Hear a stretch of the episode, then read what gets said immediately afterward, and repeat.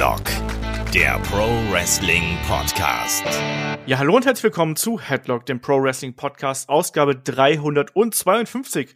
Heute mit der Review, dem Rückblick zu AEW Full Gear 2020. Mein Name ist Olaf Bleich, ich bin euer Host. Bei mir, da ist der David Kloß von MannTV. Wunderschönen guten Morgen. Einen schönen guten Morgen, bei den Hörern dann guten Nachmittag, oder? Ja, ja, dann guten Nachmittag. Guten Nachmittag, guten Abend, wann auch immer ihr uns auf einem Endgerät eurer Wahl empfangt. Und natürlich ist wie in der Preview auch der Michael Shaggy Schwarz hier dabei. Wunderschönen guten Morgen. Wunderschönen guten Nachmittag, weil bei mir ist tatsächlich schon Nachmittag. Ich weiß nicht, warum bei euch noch guten Morgen ist. Ich, ihr seid ja wahrscheinlich auch erst vor kurzem aufgestanden. das wäre ja dann äh, relativ schwierig geworden, sich den Event anzuschauen. Der ist ja gut dreieinhalb Stunden lang gewesen, plus Buy-in, also ungefähr vier Stunden. Ich habe es mir nicht live angeschaut, sondern bin dann heute Morgen irgendwann um sieben aufgestanden, habe es mir zeitig äh, angeguckt. David, wie war es bei dir? Du hast dir zumindest noch den Buy-in, glaube ich, live angeschaut, oder? Genau, ich habe mir den Buy-in angeschaut, wollte dann eigentlich, weil der pay um 20 Uhr anfängt, also amerikanische Zeit, den starten, direkt pausieren, habe ich auch gemacht nach dem Intro, dann rüberschalten zur ähm, Präsidentenansprache. Und da muss man halt sagen, hat auch AEW ein bisschen die Arschkarte gezogen, wenn man das so sagen darf, weil ich, ich will nicht wissen, wie viele Millionen Amerikaner das in dem Moment geschaut haben. Und ich glaube halt schon, dass das zumindest in Anfangsmatch ein bisschen dann schwierig war bei den Einschaltquoten. Das wird dann eher nachgeholt. Aber äh, der Präsident kam und kam nicht und dann hat sich alles verzogen und ver, ver, äh, verzögert. Äh, die Rede war super, aber dann war ich einfach zu müde, um das dann anzuschauen. das kann passieren. Shaggy, du hast dir auch heute Morgen angeschaut, richtig?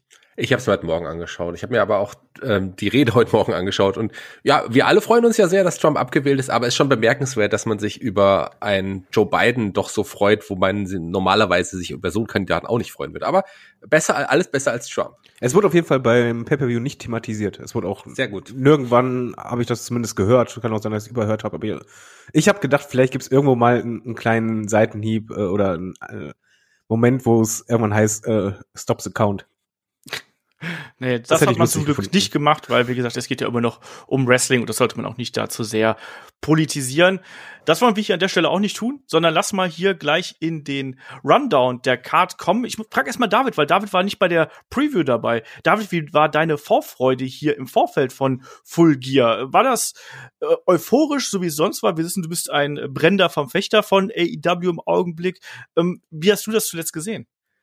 Bei mir war es wirklich so, dass die Vorfreude ähm, fast WrestleMania-mäßig war. Okay. Also äh, lag einfach daran, dass die Card sich unfassbar gut gelesen hat und dadurch ist natürlich auch das Problem, die ähm, Erwartungen sind halt extrem hoch gewesen. Ich war ja nicht der Einzige. Also du hast halt wirklich unter Wrestling-Fans in Foren auch gelesen, dass da oft hieß, das könnte halt der Pay beste Pay-Per-View des Jahres werden. Jetzt nicht von wegen geschichtsträchtig, aber einfach das Potenzial war verdammt groß. Ich fand auch gut, dass die die Buy-in-Show geändert haben. Zuerst sollte da ja Orange Cassidy kämpfen. Mhm. Ähm, das haben sie jetzt abgeändert. Also die Vorfreude war groß. Ähm, ich fand die Buy-in-Show war halt auch wieder genau das, was sie sein soll. Hat dann informiert, Lust auf mehr gemacht, was die Fehlen angeht. Und ich gebe halt zu, auf das Match habe ich mich nicht wirklich mega gefreut und ja. Dazu genau, kommen wir, da können wir jetzt auch gleich mal zu kommen. Ich mache hier die offizielle Ansage, dann können wir darüber sprechen. Ähm, Im Buy-In gab es das Match um die NWA Women's Championship zwischen Champion Serena Deep und Alison Kay. Wir haben schon in der Preview darüber gesprochen. Serena Deep bei AEW fest unter Vertrag, Alison Kay kürzlich bei NWA ja, weg vom Fenster, hat sich als Freelancerin äh, etabliert und sich angekündigt, die beiden kennen sich, ähm, haben schon Tag Team zusammengebildet, haben Matches gegeneinander gehabt und so weiter und so fort. Ähm, die beiden treten hier um den NWA Women's Title gegeneinander an. Und Shaggy, ähm, das waren zwei sehr verschiedene Persönlichkeiten, die wir hier gesehen haben, in einem, ich sag's mal, soliden Damenmatch. Aber ich muss auch sagen, das war jetzt kein Match, wo ich sage, Mensch, das äh, ist das absolute, äh, die absolute Krönung des Damenwrestlings gewesen. Da hast du vollkommen recht mit allem, was du gesagt hast. Mit einem kleinen Widerspruch, es war trotzdem eines der besten Damen-Matches, was wir bei AEW in den letzten Monaten gesehen haben. Das kommt aber leider noch hinzu. Die beiden haben jetzt nicht wirklich ein Weltklasse-Match abgeliefert. Das war ein solides Match, wie du gesagt hast, aber trotz allem wären beide, wenn man sie auch wirklich häufiger sehen würde, auch für AEW eine große Bereicherung. Ich glaube, die sind weiter und besser im Ring als wahrscheinlich 80 Prozent des Damenrosters, das man sowieso unter Vertrag hat. Beide kennen sich schon lange, das klar. Deswegen war es auch äh, für sie einfach jetzt nicht äh, ein gutes Match abzuliefern. Aber beide sind ja auch jetzt auch noch nicht so alt. Ich glaube 33, 34 müssten die beiden sein. Die hätten auf jeden Fall noch ein paar richtig gute Jahre. Und wenn man sie bei AW unter Vertrag nehmen würde, wäre das eine Bereicherung, ganz klar. David, ich glaube, Serena Deep ist ja so wie Serena Deep ist ja sowieso schon bei EW auch, genau. glaube ich, trotz des NWA-Titles äh, unter Vertrag. Also Alison Kay, why not? David, wie hast du hier den Buy-in-Kampf gesehen? Erst einmal ist der NWA, NWA-Titel äh, furchtbar hässlich. Ist er eigentlich aus Kunststoff? Mal gefragt. Das ist auch nicht blöd gemeint, aber ich habe gedacht, das, das Ding ist aus Plastik. Ja. Kann das sein? ich weiß nicht, aus welchem Material er gefertigt ist, aber ich stimme dir zu, dass er sehr hässlich ist. Äh, gut. Ähm, was das Match angeht, da widerspreche ich mal einfach äh, Shaggy. Ähm, es war ein okay Match, aber ich fand, dass wir schon bessere bei AEW gesehen haben in den letzten Monaten. Nicht viele, aber wir haben bessere gesehen. Und mein Problem war vor allen Dingen einfach, dass viele Aktionen ungelenk, ungelenkt wirkten. Gerade von Alison Kay fand ich halt, öfters hast du so das Gefühl, oh, äh, ich drehe mich gerade nicht ganz richtig oder ich, fasse nicht gerade richtig äh, Hand, ran. Es wirkte halt irgendwie ein bisschen unsauber. In dem Moment, wo du dachtest, jetzt kommt so ein Flow, kam halt der Flow nicht auf, weil man halt oft nicht so ganz sauber die Aktionen ausführten. Und das störte mich halt einfach. Deshalb kam ich auch gar nicht rein. Ich fand auch das Ende, ja, das Finish war okay, so gesehen, aber halt äh, am Ende kam Ex-Titelträgerin äh, Thunder Rosa raus und denkst so, yo, und es passiert halt nichts. Also die, standen einander gegenüber und dann diejenige, die halt den Titel herausfordert, geht einfach wieder raus. Und das war es. Und das fand ich komplett irgendwie. Ich, ich saß dann halt äh, und ich habe nur gedacht, hätte Olaf jetzt den Pay-Per-View nicht bestellt und ich wäre jetzt vor der Wahl gestanden. Klar, als AEW-Gucker momentan würde ich das kaufen, aber jetzt, wenn ich halt so ein Zufallsgucker bin, ich hätte dann nur gedacht so, uff, nee, also mich jetzt nicht gereizt. Ich fand das nicht so doll. Ähm, ich glaube auch, für mich wäre es, glaube ich, auch kein ähm, Kaufgrund gewesen. Trotzdem fand ich den Kampf an sich in Ordnung. Ich fand es auch mal ganz interessant, die beiden Damen jetzt hier auch in einem längeren Match zu sehen. Ähm, da waren ja durchaus auch ein paar es wurde ja durchaus eine Geschichte erzählt von der größeren und stärkeren Alison Kay gegen die etwas technisch versierte Serena Deep für mich hat's insgesamt durchaus gepasst, aber es war eben kein Match, was einen wirklich da. Äh, Shaggy, wir, haben's, wir haben äh, in der Preview gesagt, es wird ein Showcase. Ein Showcase war es eben für mich nicht, sondern es war ein ganz normales Match, was dann eben diese Übergangsgeschichte ähm, zu der ähm, ja, weiteren äh, Titelfehde dann eben mit Thunder Rosa gebildet hat. Da bin ich gespannt drauf, muss ich sagen. Ich mag Thunder Rosa sehr gern, habe auch ja. mal live gesehen und so und klar, es gab jetzt kein großes, äh, keine große, äh, wie man da Pointe dann irgendwo, dass es irgendwie Brawl gegeben hätte. Habe ich aber hier an der Stelle auch nicht gebraucht, weil das kann man ja auch immer noch bei Dynamite machen oder bei Dark oder wo auch immer die beiden dann aufeinandertreffen werden. Also mich hat's jetzt auch nicht so weit gebracht, dass ich, glaube ich, das, das bei den Pay-Per-View gekauft hätte. Ähm, so gut war es ja dann auch wirklich doch nicht, habt ihr schon vollkommen recht. Aber der Auftritt von Thunder Rosa, der hat mich schon überrascht, weil es gab ja Gerüchte, wo wird sie jetzt unterschreiben und es waren einige Stimmen, die laut wurden und gesagt haben, es könnte tatsächlich die WWE sein, wo Thunder Rosa hingehen würde. Sie hat sich letzten Endes für AEW entschieden, was ich sehr, sehr gut finde und äh, sie ist auf jeden Fall auch eine große Bereicherung. Die Damendivision wächst und jetzt muss AEW auch einfach noch gute Geschichten mit den Damen erzählen, weil gute Wrestlerin haben sie jetzt. Ja, vor allen Dingen Thunder Rosa ist halt eine, die hat auch Ausstrahlung. Und genau das fehlt halt der Division. Und das tut der Division sehr gut. Die hat auch übrigens einen sehr schönen Theme-Song, finde ich. Das haben äh, wir gedacht. nee, da, da, Knotenköpfe da. Ja, aber da, da passt halt alles. Und ich finde auch zum Beispiel, äh, Serena Deep hat auch die gewisse Ausstrahlung. Bei Alison Kay war ich halt einfach so, da fehlt mir was. Da hatte ich so das Gefühl, ich wäre so bei einer Indie-Show von, von Wrestlerinnen, die halt noch den Weg vor sich haben. Ja, ich glaube, dass die große Herausforderung für AEW in den nächsten Monaten und Jahren besteht auch vor allem darin, dass man den Damen entsprechende Persönlichkeit gibt, dass man einen Grund hat als Zuschauer ähm, sich emotional zu involvieren und da irgendwie mit dabei zu sein. Das hat man bis jetzt nicht geschafft. Ähm, man holt jetzt nach und nach wirklich talentierte Damen ran. Das ist das Wichtigste. Und da kann man versuchen, mit denen auch Geschichten aufzubauen. Das fehlt. Und ich glaube, dadurch hast du auch zu den Damen, selbst zu einer Hikaru Shida oder Nyla Rose oder ähm, auch anderen Damen, selbst zu Chris Statlander, wo man ja gesagt hat, ja, das Gimmick ist ja irgendwie so der Catch bei ihr. Ähm, da hat es irgendwie dann trotzdem nicht äh, wirklich gereicht. Ne? Und dann bei Chris Statlander kam mir dann noch die Verletzung dazwischen. Aber ich glaube, das wird die große Herausforderung sein. Dessen ist man sich, glaube ich, auch bewusst.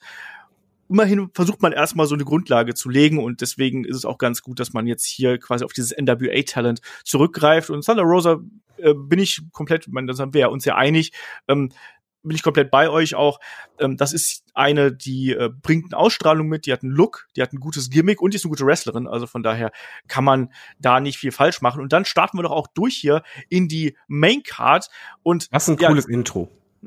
das stimmt. Das kann äh, AEW ja eh gut, diese emotionalen, etwas dunklen, fast an eine Sportreportage anmutenden Intros, oder David?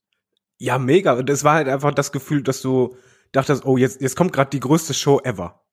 also so haben sie halt einfach das aufgebaut. Die haben schön alle Matches eigentlich äh, drin involviert gehabt und zwar so, dass es darum die Emotionen ging, dass du halt überall dachtest, oh mein Gott, das ist super wichtig, oh, das ist so pri äh, privat, das die kennen sich ewig und alles ist so intensiv dargestellt worden. Also mir hat das Intro super gefallen. Ich saß hier und habe einfach nur gedacht, wow, jetzt habe ich richtig, richtig Bock, Jungs.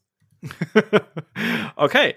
Ähm, der Opener war auf jeden Fall das Finale des äh, Championship Eliminator Tournaments zwischen Kenny Omega und Hangman Adam Page, den ehemaligen Tag Team Champions, die hier aufeinandertreffen. Und es geht natürlich um einen zukünftigen AEW World Championship-Kampf. Also der Sieger aus diesem Match fordert dann wahlweise John Moxley oder Eddie Kingston heraus. Wir tun jetzt mal so, als wüssten wir das Ergebnis vom Main Event noch nicht.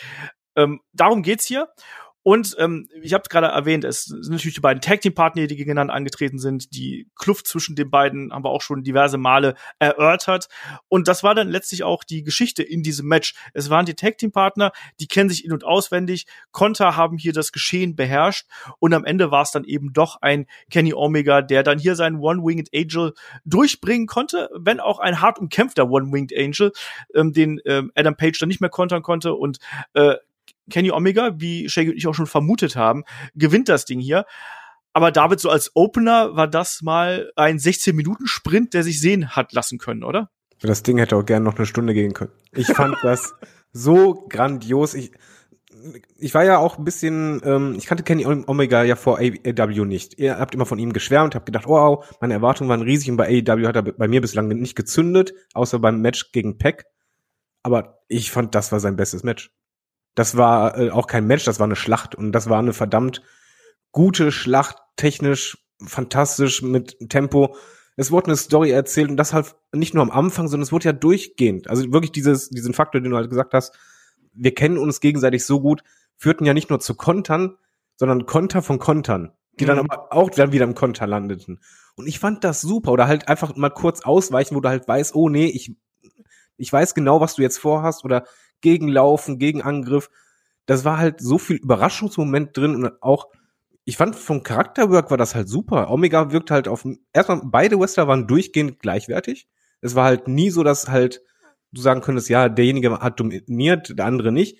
Ich fand Kenny Omega wirkte halt ein bisschen wie der reifere und Adam Page ein bisschen mehr wie der Kämpfer. Und das wurde halt auch mit dem Finish für mich unterstrichen, dass er halt einfach so er macht schon mal eher gerne diesen einen Fehler, hat das hatten wir in den ganzen Storylines vorher, dass er halt gerne diesen einen Fehler macht und der wurde ihm halt zum Verhängnis, aber sein Kampfgeist, der ist halt bestialisch gut und halt sympathisch und ich fand das Match einfach in jeder Hinsicht fantastisch. Da gab's halt Spots, das ist halt der Wahnsinn. Also auch nach draußen die Moves, es war halt knallhart auch, auch die, wie die Barriere genommen wurde und es wurde halt auch mit den Erwartungen gespielt. Wenn du halt einfach denkst, okay, jemand schmeißt einen in die Barriere, alles klar, nochmal, nochmal, nee, doch nicht, das Spiel wird umgedreht und dann kommt halt einfach so ein krasser Moonsault, mhm. du einfach denkst so, holy shit, das kann man so leicht botchen, aber da hat niemand gebotcht. Ja, das gab's immer wieder, dass man hier die Trademarks quasi ausgekontert hat oder äh, auf andere clevere Art und Weise ähm, auch so schnelle Aktionsfolgen kreiert hat. Eine Sache, die wir noch gar nicht erwähnt haben, Shaggy, ist, wir haben hier jemanden am äh, Gastkommentar gesehen. Don Callis äh, war unterwegs und das ist ja was Besonderes, weil der ja eigentlich bei Impact äh, zugegen ist.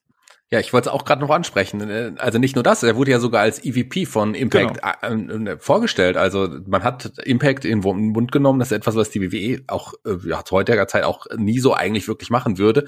Ganz spannend, dass man das so gemacht hat und deutet vielleicht auch auf eine lose Zusammenarbeit hin, die man ja auch schon mit NWA hat. Wer weiß, schauen wir, warten wir es mal ab. Ich fände cool. Also warum nicht? Das finde ich cool, dass er ja dabei war. Ist ja auch Mike auch fantastisch. Und klar, der äh, kennt einen Kenny Omega auch schon ewig lange, auch weil er ja als Kommentator auch bei New Japan aktiv ist. Also daher, da ist ja auch die Verbindung wieder der beiden. Und auch die beiden Wrestler hier ähm, kennen sich auch schon lange, haben auch bei New Japan auch des Öfteren auch schon zusammen gekämpft. Äh, und man, ich muss sagen, klar, äh, wenn finde ich spannend, dass David sagt, das war bisher Kenny Omegas bestes Match, was er hier bei Impact gesehen hat. Kann sein, dass es sogar stimmt. Aber ich habe sogar gesehen, dass sich ein Kenny Omega noch sehr zurückgehalten hat. Man weiß, zu was der noch alles fähig ist. Und hier wie ich auch in der, in der Vorschau schon gesagt habe, das war die erste Schlacht, die hat Kenny Omega gewonnen, aber den Krieg wird am Ende, glaube ich, dann ein Adam Page gewinnen. Und so war das auch aufgebaut. Die haben viele geile Moves gezeigt, viele, ein cooles Match, cooles, spannendes Match und es war wirklich so der Kämpfer gegen den etwas überlegenen, ähm, was, was richtig gut dargestellt war. Aber die haben wirklich einige Sachen noch nicht gezeigt, zu der sie auch imstande äh, sind, das zu zeigen. Und ich glaube, das wird noch kommen. Das wird nicht das letzte Match der beiden. Und David, wart's ab. Das wird noch besser. Die beiden können noch mehr. Ja, aber auf jeden Fall, die beiden haben halt eine super Chemie gehabt. Also, Absolut. und das fehlte mir halt oft bei den Matches, dass halt so dieser durchgehende Flow da war und der Flow, der war halt hier fantastisch. Ich fand auch dieses Finish so cool, wo du halt richtig gesehen hast, wie, wie fest er halt den, den Kopf von, von Adam Page eingehakt hat und der einfach versuchte noch, nein, fuck, jetzt komme ich da nicht mehr raus, das war's. Und das ist ja eh auch eine interessante Geschichte gewesen, weil man hat den One-Winged Angel ja hier mehrfach gesehen. Also wir haben den ja schon in der Mitte des Matches schon mal ähm, gehabt. Da hat's dann äh, einen Page noch geschafft, den äh, One-Winged Angel zu kontern und wollte dann sogar einen eigenen zeigen. Und äh, aus der Geschichte hat sich dann eben eine, eine andere Offensivgeschichte äh, quasi ergeben irgendwo. Äh, man hat den hier schon präsentiert. Der One-Winged Angel, der ist auch bis jetzt bei AEW extrem geschützt worden. Das heißt also, wenn der sitzt, dann ist es aus. Und das hat man hier auch gut dargestellt. Ich, eine ähm, Aktionsfolge, die ich hier nochmal ansprechen möchte, war diese Geschichte, die sich draußen auf der Rampe zugetragen hat, wo wir ähm, erstmal so ein bisschen hin und her, dann quasi ein Whippin in die Seile und es gab dann eine Pop-Up Powerbomb von Adam Page gegen Kenny Omega, die richtig fies ausgesehen oh, ja. hat. Dann gab es nochmal eine Powerbomb im Ring und an dem Zeitpunkt ähm, hat man dann das Gefühl gehabt, so jetzt, jetzt ist eigentlich ein Adam Page hier äh, am Ruder und kann hier eigentlich auch das Match gewinnen und Kenny Omega hat sich ja dann so an seinem Bein festgeklammert. Und in dem Zeit, in dem Moment habe ich auch gesehen, so ja gut, jetzt jetzt ist auch vorbei mit dieser vielleicht noch losen Verbundenheit, die mal da gewesen ist, weil ein Page ihn dann einfach so weggetreten hat. Also er hat ihm einfach so ganz lapidar ins Gesicht getreten, so komm, verschwinde und dann gab es einen Schlagabtausch, das ging hin und her, es gab Tiger Driver 98, ähm, die German Suplexes gab es, es gab den Dead Eye, ähm, Buckshot wurde gekontert, darf man auch nicht vergessen. Und am Ende waren es dann drei V-Trigger und der schon von David ausreichend äh, hier erklärte One-Winged Angel, wo Page wirklich wacker gekämpft hat, aber am Ende ging es nicht mehr. Wir haben jetzt in Kenny Omega als Number One Contender. Shaggy und ich haben das erwartet. Und ähm, jetzt frage ich mal David, David, ähm, siehst du eine Kenny Omega als potenziellen Champion, gerade auch, wo er jetzt eine andere Seite zeigt, dieses Cleaner-Gimmick äh, von New Japan. Ich weiß, du bist da jetzt nicht so drin, aber du siehst ja, dass die Entwicklung eines Kenny Omega da ist. Ähm, siehst du ihn jetzt inzwischen als legitimen Herausforderer um die Titel und vielleicht auch als Champion? Es geht auf jeden Fall in die richtige Richtung. Und ich finde auch, äh, Kenny Omega, das ist für mich halt nicht nur, dass er legitimer Herausforderer ist, sondern halt auch, das ist ein wichtiger Moment für ihn, ob er jetzt bei AEW diese Star Power, die halt vorher bei New Japan und Co. hatte, diesen Ruf, den, den er sich erarbeitet hat, dass er den jetzt bei AEW auch durchbringt. Weil die Kommentatoren hatten das auch eigentlich richtig beschrieben im Match, dass Kenny Omega bei AEW noch nicht ganz seinen Platz gefunden hatte bislang. Das stimmt. Ja, beziehungsweise er hatte einfach eine andere Rolle. Er hatte auch gesagt, er will eher so ein bisschen der Gatekeeper sein für die neuen Talente. Ähm, das haben wir hier und da auch gesehen. Und er ist auf jeden Fall jemand, ich stimme dir übrigens dann nicht ganz so zu, dass das sein bestes Match gewesen ist. Und ich bin eher so ein bisschen auf der Seite von Shaggy. Ich glaube, da geht noch viel, viel, viel, viel, viel mehr. Das ich glaube, da geht auch mehr, aber ich, das war das Match, wo ich am meisten Spaß hatte bei, bei ihm. Das lasse ich dir, das, das lasse ich dir einfach mal so. aber aber äh, das war ein 16 Minuten Sprint. Ich fand, das war als äh, Opener eine richtig gute Wahl, weil du warst sofort im Event drin, du hattest sofort eine Energie und vielleicht sprechen wir hier auch dann mal, vielleicht machen wir es gleich. Ich habe noch eine andere Punkte, die ich ansprechen möchte, aber auf jeden Fall bin ich mit diesem Opener sehr zufrieden. Ähm, ich sehe es aber auch so, dass wir da noch in Zukunft noch die längeren Matches bekommen. Auch hier hat man es ja noch nicht mit dem Kickout ähm, Festival irgendwie übertrieben und das wird man hier auch zwischen diesen beiden Kontrahenten eigentlich auch machen. Ähm, David, eine Sache, die ich, die ich dich noch ansprechen wollte, ist, weil wir haben ja AEW Full Gear. Es gab entsprechende Deko mit drehenden Rädchen und äh, ganz viel Lichtern und so. Ja, die gab's letztes Jahr schon. Genau. Äh, diesmal nur ein bisschen andere Form. Ich fand generell die Stage, was sie sehr klug gemacht hatten, war, dass sie nicht nur diese Deko aufgebaut hatten, sondern die komplette Rückwand angeleuchtet. Und dadurch wirkte die Stage größer, als sie eigentlich ist. Ja. Also ich fand, das Setting, es wirkte wirklich wie ein Pay-Per-View. Das hatte halt äh, schönes Big-Time-Feeling. Man muss auch dazu sagen, ja, ist wieder zweischneidiges Schwert. Es war Publikum da. Und das nicht zu knapp. Und äh, das hast du auch gemerkt. Ja, da habe ich mich auch schwer mitgetan, weil hin und wieder hast du da auch mal gesehen, ne? Abstandsregel, ähm, Maske und keine Ahnung was. Uiuiui. Äh, ich sag mal so, großteils haben sie sich halt äh, ja. dran, dran gehalten und ich bringe halt gerne den Faktor immer wieder ins Spiel. Es ist halt eine Arena, wo die ganze Zeit Durchzug ist. Das siehst du halt bei jedem Wrestler, der da lange Haare hat, dass er die ganze Zeit weht. Das ist für mich wie im Stadion. Im Stadion habe ich damit halt auch kein Problem, solange halt die Abstände da sind. Die waren halt da, äh, was du halt siehst, wenn Moxley reinkommt, wie viel Platz da zwischen den Reihen ist. Aber es tat dem Fanherz mal, wenn der Verstand ausgeschaltet ist, gerade beim paar äh, Matches sehr gut. Das stimmt. Es ist eine ganz andere Atmosphäre, das ist nun mal einfach so, wenn du eine ähm, authentische Kulisse hast und nicht irgendwie ähm, Zuschauerreaktionen aus der Dose. Kommen wir zum nächsten Match. Im zweiten Match des Abends treffen John Four Silver und Orange Cassidy aufeinander. Das heißt also, die Dark Order und die Best Friends hier weiterhin in einer kleinen Fehde verstrickt.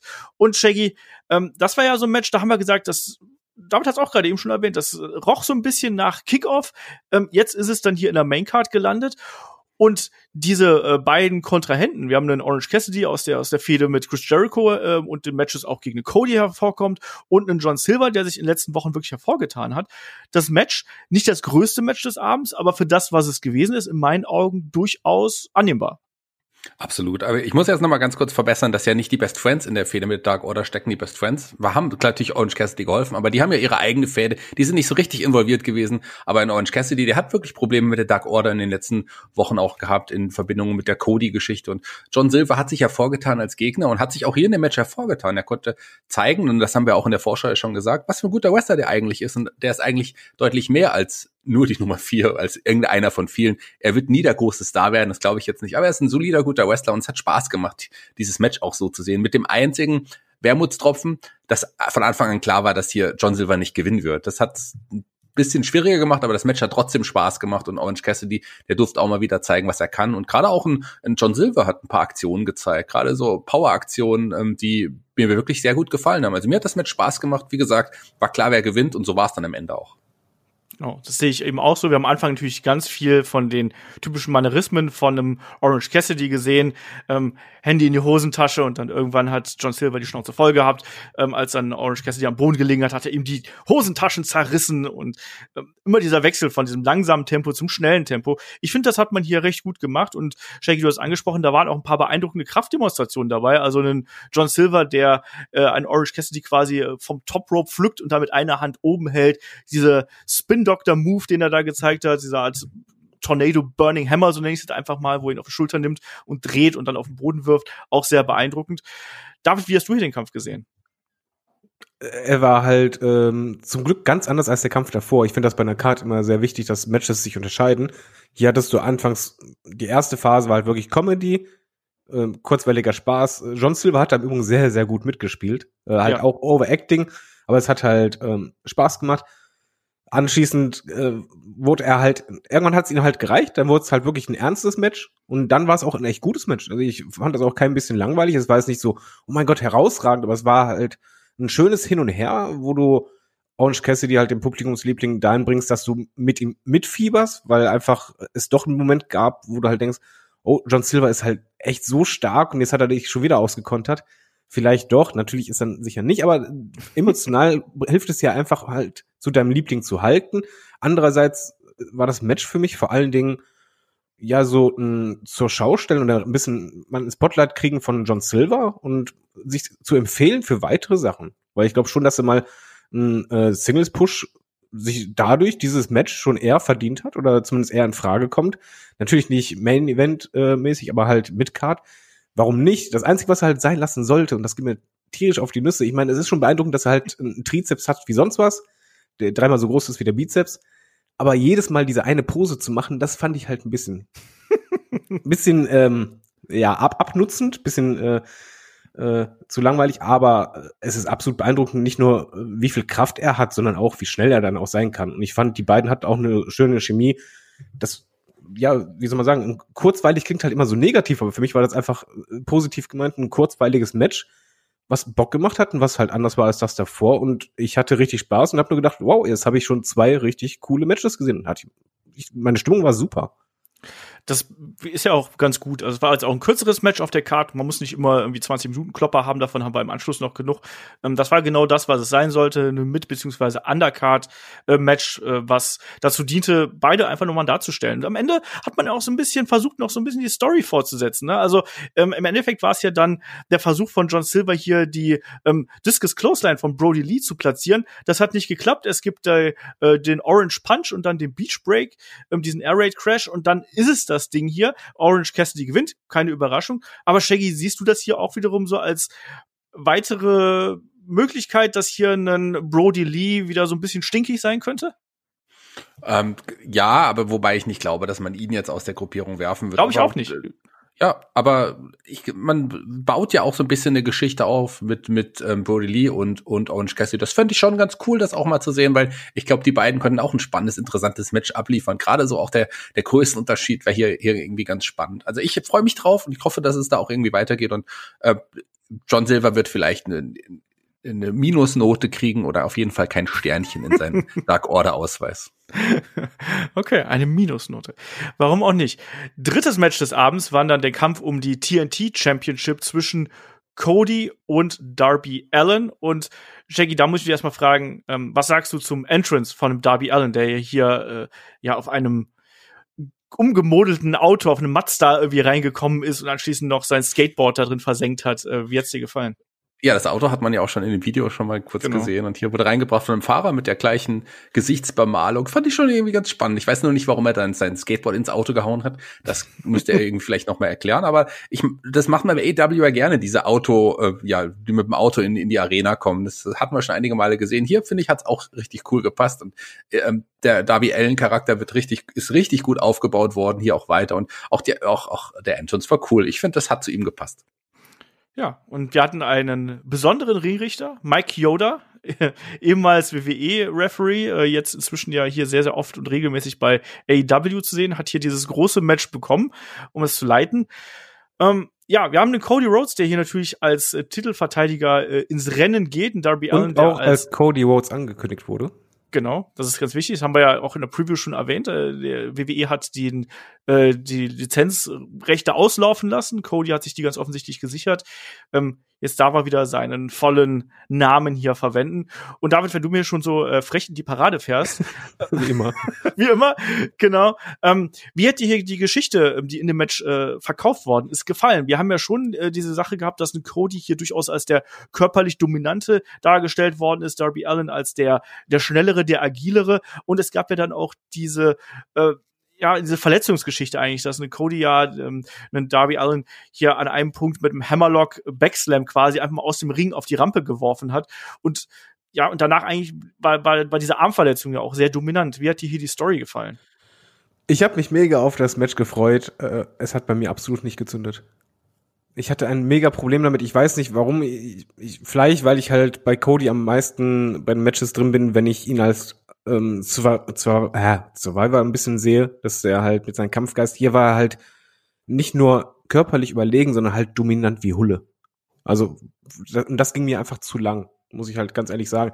Die Story dahinter habe ich verstanden. Die äh, Story dahinter passt auch, äh, bringt halt auch Sympathien zu Darby Allen. Der hat halt auch diesen Bump da draußen, wo er wirklich den Arm unter sich hat und dann so aufknallt. Das sah schon echt mies aus, aber ich hätte mir halt gewünscht, dass Darby Allen doch ein paar mehr Offensiv Offensivaktionen hat, weil das hat, das war teilweise waren das vier, fünf Minuten, wo halt Cody einfach nur alles gemacht hat. Das war mir persönlich zu viel und dadurch bin ich halt nicht richtig reingekommen. Mhm. Shaggy, wie siehst du das hier? Also war dir das zu viel Cody und zu wenig Darby? Mir war es insgesamt wirklich viel zu viel Cody. Also mir ging Cody, ich muss sagen, mir ging er sogar so ein bisschen auf die Nerven mittlerweile. Also erstmal kam er ja rein mit der gesamten Nightmare Family, der jetzt auch wieder angewachsen ist mit den neuen Mitgliedern Lee Johnson und und äh, den Gun, dem Gun Club quasi, ähm, Billy und und und Austin Gunn, die jetzt auch neu dabei sind. Ja, äh, und und auch im Match, ja, das stimme ich vollkommen zu, äh, was was was David gesagt hat, aber auch nach dem Match so ein bisschen. Also man beschimpft ja immer so auf Triple H und sein Ego und ich Cody hat auch ein Problem mit Triple H's Ego, aber Codys Ego ähm, sollte man hier nicht außen vor lassen, weil das spielt, glaube ich, in seinem Leben auch eine große Rolle mittlerweile. Er ist ein super äh, netter zuvorkommender, höflicher Mensch, wenn man ihn mal auch mal live kennengelernt durfte. Das ist schon, das stimmt schon. Aber so im Ring er hat sich das ja auch erarbeitet. Er darf auch dieses Ego haben, finde ich. Aber gerade so diese, wie ist im Match, mit der Matchverlauf, aber nach dem Match dieses er beugt sich runter, geht auf die Knie und überreicht diesen Gürtel. Also er zeigt irgendwie so, hier, ich, ich, ich knie nieder vor dem. Das hat ein bisschen was von WrestleMania 6 gehabt, ne? Ich find's too much. Ich fand's too much insgesamt, aber das Match war schon okay. Ich finde auch den Moment man hat ja auch diese Geschichte lange aufgebaut mit Darby Allen und Cody. Ich habe es ja schon gesagt, man muss irgendwann Darby den großen Sieg geben. Das war ein großer Sieg, den hatte aber, der hatte irgendwie wirkte, fühlte sich nicht so groß an, wie ich es irgendwie letzten Endes erwartet habe. Vielleicht auch aufgrund des Matchverlaufs und vielleicht auch aufgrund des Finishes. Und ich glaube, aber genau das ist ja das Problem. Ja. Du hast halt eine Storyline, die so lange aufgebaut ist und du hast halt mit Darby Allen nicht nur jemanden, der einsteckt, sondern vor allen Dingen, wo du betonst in der Storyline, dass der halt auch über jede Grenzen hinausgeht, auch körperlich alles riskiert, um zu gewinnen. Und dann kassiert er halt nur. Und ich finde, es wäre besser gewesen, wenn Darby Allen eher so die normalerweise Cody-Rolle eingenommen hätte, dieses Survivors, der halt sich nicht unterkriegen lässt, aber halt immer wieder es schafft, obwohl du eigentlich denkst, der müsste jetzt Platz sein, Gegenaktionen zu zeigen, dann halt auch mal kurz das Blatt zu wenden, dann wieder zu scheitern und dann wieder äh, Blatt zu wenden, aber dann wieder scheitert, dass dieses Scheitern immer, immer näher rückt. Und sowas hätte ich halt lieber gesehen, auch das Finish, das tut halt auch nochmal seinen Teil dazu bei, äh, dass du einfach, du hast halt diesen äh, Cradle-Cover, dann halt nochmal, nochmal und plötzlich wird halt bis drei gezählt und du hast das nicht, nicht kommen sehen. Ist zwar schön, so überraschende äh, Finishes zu haben, aber hier wirkte das irgendwie so, so ohne Vorwarnung. So, so klein. Also es wirkte halt auf mich, ich wollte, wenn Darby Allen seinen Titel endlich kriegt, endlich Cody halt bezwingen kann, dass er halt ihn wirklich auch bezwungen hat. Und das fühlte sich halt eher so an, von wegen, okay, verdammt viel Glück. Ja, oder dann eben, also ich habe es tatsächlich ähm, so, so kann man es interpretieren, so wie du es sagst. Ich habe es tatsächlich aber auch so interpretiert, er hat ja hier durch einen Wrestling-Move gewonnen. Und Darby Allen ist ja eher für seine, ich sag's mal, äh, mutigen, waghalsigen, teils verrückten Aktionen äh, bekannt. Also den Coffin Drop haben wir vorher schon gesehen. Da gab's ja den, den Kickout. Aber ähm, hier mochte ich das eigentlich ganz gern, dass man, dass man quasi natürlich da auch eine Cody so ein bisschen geschützt hat, aber zugleich auch gesagt hat, hey, übrigens, Darby Allen, der bringt auch alles mit, um so einen klassischen Wrestler, wie es nun mal Cody irgendwie darstellen soll, dass der ihn da auch äh, besiegen kann. So habe ich es gedeutet ähm, und habe es etwas positiver ausgelegt aber ich kann es durchaus verstehen. Ich fand den Kampf, ich fand den Kampf in Ordnung. Ich fand den Kampf äh, auch über weite Strecken spannend. Aber ich, ich weiß auch was, was ihr meint ähm, mit der Tatsache, dass was vielleicht euch nicht abgeholt hat und dass vielleicht hier ein Cody zu dominant gewesen ist. Was ich mochte, war diese, waren diese Kraftdemonstrationen, die es hier immer wieder gegeben hat mit den spektakulären Top Rope Aktionen von Cody, der hier wirklich diese größere Masse, die immer wieder angesprochen worden ist, ähm, die wirklich ausgenutzt hat und beispielsweise diesen Top Rope Slam, äh, Hammerlock Slam gezeigt hat, den Top Rope Crossroads haben wir gesehen oder auch als dann Darby Allen versucht hat, ihn hier mit dem äh, Choke irgendwie niederzuringen, dann nicht sich einfach nur hat zurückwerfen lassen, sondern einfach aufs äh, dritte Seil gestiegen ist mit Darby auf den Rücken und dann eben diese äh, ja, sich hat nach hinten geworfen, um Darby loszuwerden. Ich ich mochte den Kampf eigentlich ganz gern, aber ich, ich muss aber auch sagen, dass ich sowohl Matches von Darby Allen als auch von Cody gehabt habe, die mir deutlich besser gefallen haben. Aber, da muss ich auch jetzt den Shaggy nochmal fragen. David hat es ja gerade so ein bisschen angesprochen. Hier, so der große Moment war für ihn nicht da. Shaggy, wie war das bei dir? Also, wir haben ja auch schon in der Preview so ein bisschen drüber gesprochen, dass das aktuell sich nicht wie die große Bühne anfühlt, die wir uns für den ersten Titelgewinn von einem Darby Allen hier gewünscht hätten. Ja, so war es letzten Endes auch. Es, für ihn war es vielleicht ein großer Moment, aber so nach außen hin wirkte das jetzt für mich jetzt nicht so groß. Also ich hätte mir das größer vorgestellt und ich hätte gehofft, dass es irgendwann vielleicht auch erst in ein, zwei Jahren, mein AEW baut langfristig auf, warum nicht, ein großer Moment äh, bei einem um den World Title gegangen wäre. Warum? Das hätte ich mir ruhig vorstellen können. Und ja, Cody wird irgendwann sich den World Title holen, ob er es jetzt im Moment darf oder nicht, das ist ein anderes Thema.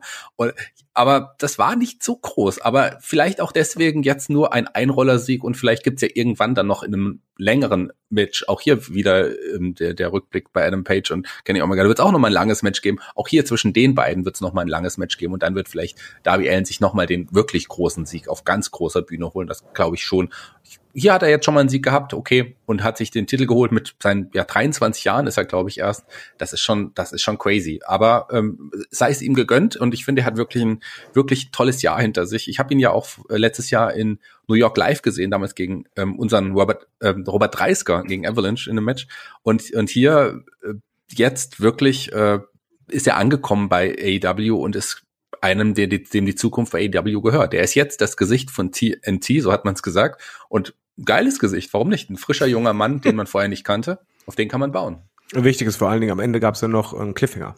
Genau, wollte ich mich gerade fragen, weil da ist ja dann Taz rausgekommen, ähm, hat hier gesagt, jetzt hört mal auf hier mit eurem Kuschelrock irgendwie, seid mal echte Männer. Ähm, und äh, stattdessen sind dann Brian Cage und Ricky Starks rausgekommen und haben sowohl Cody als auch einen äh, Darby Allen hier natürlich attackiert. Es gab unter anderem den Spear von Starks gegen Rhodes und dann auch ja ordentlich Drescher von Darby Allen, dem sie hier auf das erstmal durch so ein, wie nennt man das? Das wäre kein richtiger Scheinwerfer, aber quasi durch so eine Beleuchtungs Geschichte da. Ja, war mir okay. lustig, dass Brian Cage vorher erstmal äh, irgendwie Kameramann gefragt, ist es der oder ist es der andere? ja, ja, das, das äh, fand ich auch ein bisschen äh, merkwürdig. Ohnehin, das war natürlich auch sehr antiklimatisch, dass man erstmal den armen da wieder äh, einmal quer durch die Gegend äh, schleppen muss und dann irgendwie sowas komisches. War nicht ganz rund. Aber ich muss ganz kurz sagen, ich hatte nämlich in dem Augenblick gedacht, jetzt reicht's aber auch, jetzt ist genug hier äh, Lobpudelei von Cody an Darby. Das, ähm, das reicht jetzt. Und in dem Augenblick höre ich ganz laut enough, enough. Und ich dachte, geil, das ist noch jemand meiner Meinung. Ich äh, habe erst im ersten Augenblick gedacht, wenn die Kommentatoren, weil die Stimme kannte, kennt man ja auch von den Kommentatoren, aber es war dann wirklich Test, der reinkam.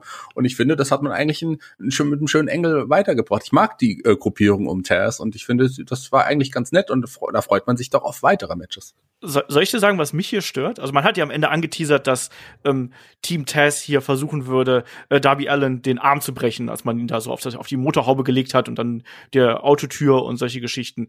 Ähm, und dann kam ja Will Hobbs rein und hat dann ja den Safe gemacht. Die haben ja auch eine große, große Geschichte miteinander gehabt. Will Hobbs sollte ja auch mal als neues Mitglied von Team Taz mal angenommen werden. Und der, der war ja auch quasi im Bündnis mit Darby und auch mit Cody gegen die Mannen. Ähm, die haben schon öfters auch Matches zusammen gehabt. Also der war der logische Mann, der ihn jetzt hier geholfen hat. Aber der kam auch ein bisschen spät. Also ich, die Tür hätte man schon längst zuschlagen können, aber wahrscheinlich hat ein ein Papa Shango ihm draußen gesagt, wann er jetzt loslaufen Ich wollte es gerade sagen. mich hat mich hat's massiv gestört, dass dann äh, JR gleich aus Will Hobbs und Willie Hobbs gemacht hat. Und da denke ich mir auch so, Alter, ey, das muss doch echt nicht sein. Ich finde, dadurch macht man diesen, äh, äh, diesen, diesen, diesen Rettungsakt viel, viel kleiner. Ach, guck mal, jetzt kommt Willie Hobbs rein und unterstützt den hier. Weiß ich nicht. Hat mir nicht so Aber gefallen. Das war ja keine Absicht. Also JR äh, hat ja echt oft Probleme mit den Namen und äh, macht irgendwie äh, manchmal auch äh, lustige Namenkreationen aus den bestehenden Western, die er eigentlich kennen müsste. Das war hier auch wieder ein großer Fehler von ihm. Ja, wahrscheinlich. Ich weiß es nicht. Fehler oder Absicht, äh, manchmal ist da die Grenze auch sehr fließend. Auf jeden Fall, die bösen Buben, Cage und Starks, verschwinden hier. Wir sehen ähm, dann im Anschluss ein, äh, eine Backstage-Vignette mit Cutie Marshall und äh, Dustin Rhodes. Und äh, da geht es dann vor allem darum, was hier mit äh, Butcher und Blade passiert ist. Und es gibt, und da wird sich der Shaggy vielleicht drüber freuen, es gibt beim nächsten Dynamite ein Bankhaus-Match zwischen Cutie Marshall und Dustin Rhodes gegen Butcher und Blade. Mensch, endlich mal ein Bankhaus-Match, oder? Was ist das? Endlich, endlich mal ein Bankhaus-Match. Wir werden sehen, ne, was ein Bankhaus-Match ist. Ich erinnere mich noch an Bankhaus Buck aus der ECW. ähm, also es wird, wird auf jeden Fall spannend. Ich bin ja, ich bin ja ein Befürworter, gerade vom, vom Butcher, den mag ich wirklich sehr. Der sieht optisch halt echt ganz schön cool aus. Wenn ich Wrestler wäre, würde ich auch gern so aussehen. Ein Bankhaus-Match ist eigentlich ein Match ohne Regeln, aber dann auch mit den entsprechenden äh, Gerätschaften, die man so aus ähm, aus so einem äh, sie haben aus den Südstaaten kennt. Ich gehe davon aus, dass wir einen Bullrope kriegen, so eine Glocke und ah, okay, okay. all sowas in der Richtung. So, so stelle ich mir das zumindest vor. Ne? Also ähm, ein Bankhaus, das hat ja, das hat ja diese Südstaaten äh, Atmosphäre und ist halt so eine, so eine Baracke irgendwo, ne? Also wo die Arbeiter drin pennen. Irgendwie sowas in, in, in diese Richtung wird es gehen, in Richtung Street Fight. Ich musste aber auch an Bankhaus Buck denken, Shaggy, und deswegen ja. musste ich dich ansprechen. Tut mir leid. Ich würde gerne ganz kurz meine meine Antwort nochmal revidieren mit einer Frage. Ähm, wenn ich ein Wrestler wäre, würde ich vielleicht auch Blade sein, wenn ich das Bunny dazu bekomme. Ist das so oder? ja, Butch hat den besseren Bart. Das ist korrekt. Man muss aber dazu sagen, ich fand, äh, ich finde halt äh, Dustin Rhodes ist am Mikrofon echt so, dass er es hinkriegt, aus äh, einer Match-Ansetzung etwas zu machen, wo du denkst, oh mein Gott, da geht's gerade um alles. Das stimmt. Ähm, kommen wir zum nächsten Match hier. Wir haben noch äh, das Match um die AEW Women's Championship zwischen Hikaru Shida und Nyla Rose. Und jetzt muss ich natürlich gleich den Ball hier an Shaggy weiterspielen. Ähm, Shaggy, du warst heute ein bisschen kritisch äh, was die Damendivision angeht. Wie hat dir hier dieses Match gefallen? Weil auch da war ja der Aufbau, ich sag's mal, eher rudimentär.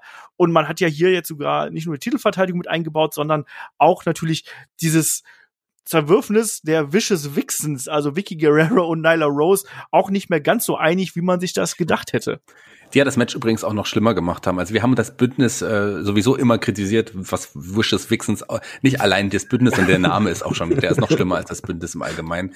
Eine Vicky Guerrero, ich finde, freue mich für sie, dass sie bei AEW einen, einen, Job gefunden hat, aber eine Nyla Rose braucht nicht eine Managerin wie, wie eine Vicky Guerrero. Das finde ich hat nicht gepasst. Wenn man ihr eine Managerin geben soll oder einen Manager, dann doch bitte hier so jemanden wie, wie Harvey Whippleman oder so. Das, das wäre der richtige. Gut, den, der wird wahrscheinlich so nicht mehr auftreten, aber nicht eine Vicky Guerrero als Managerin von der Nyla Rose. Es hat nicht gepasst. Und Hikaru Shida und Nyla Rose hatten ja auch schon Matches gegeneinander. Der große Titelgewinn, der war ja auch ein gutes Match. Und das Match war jetzt auch nicht so schlecht. Aber ich finde, das Match, als damals Shida den Titel gewonnen hatte, hat mir besser gefallen als dieses Match jetzt hier. Das war auch okay. Ähm, Nishida ist eine der besten Wrestlerinnen der Welt, das äh, steht außer Frage, aber sie braucht halt auch gute Gegnerinnen und sie braucht gute Geschichten. Ist schon seltsam, dass sie seit Wochen eigentlich nicht wirklich bei Dynamite zu sehen war äh, und auch die Geschichte, außer dass es jetzt die einzig logische Herausforderin ist, weil eine Britt Baker jetzt lange verletzt war und die vielleicht noch nicht so weit ist, hat man ihr wieder einfach Nyla Rose gegeben. Also das war die einzige Geschichte und das kritisiere ich, ja, und ich finde das Match war okay, aber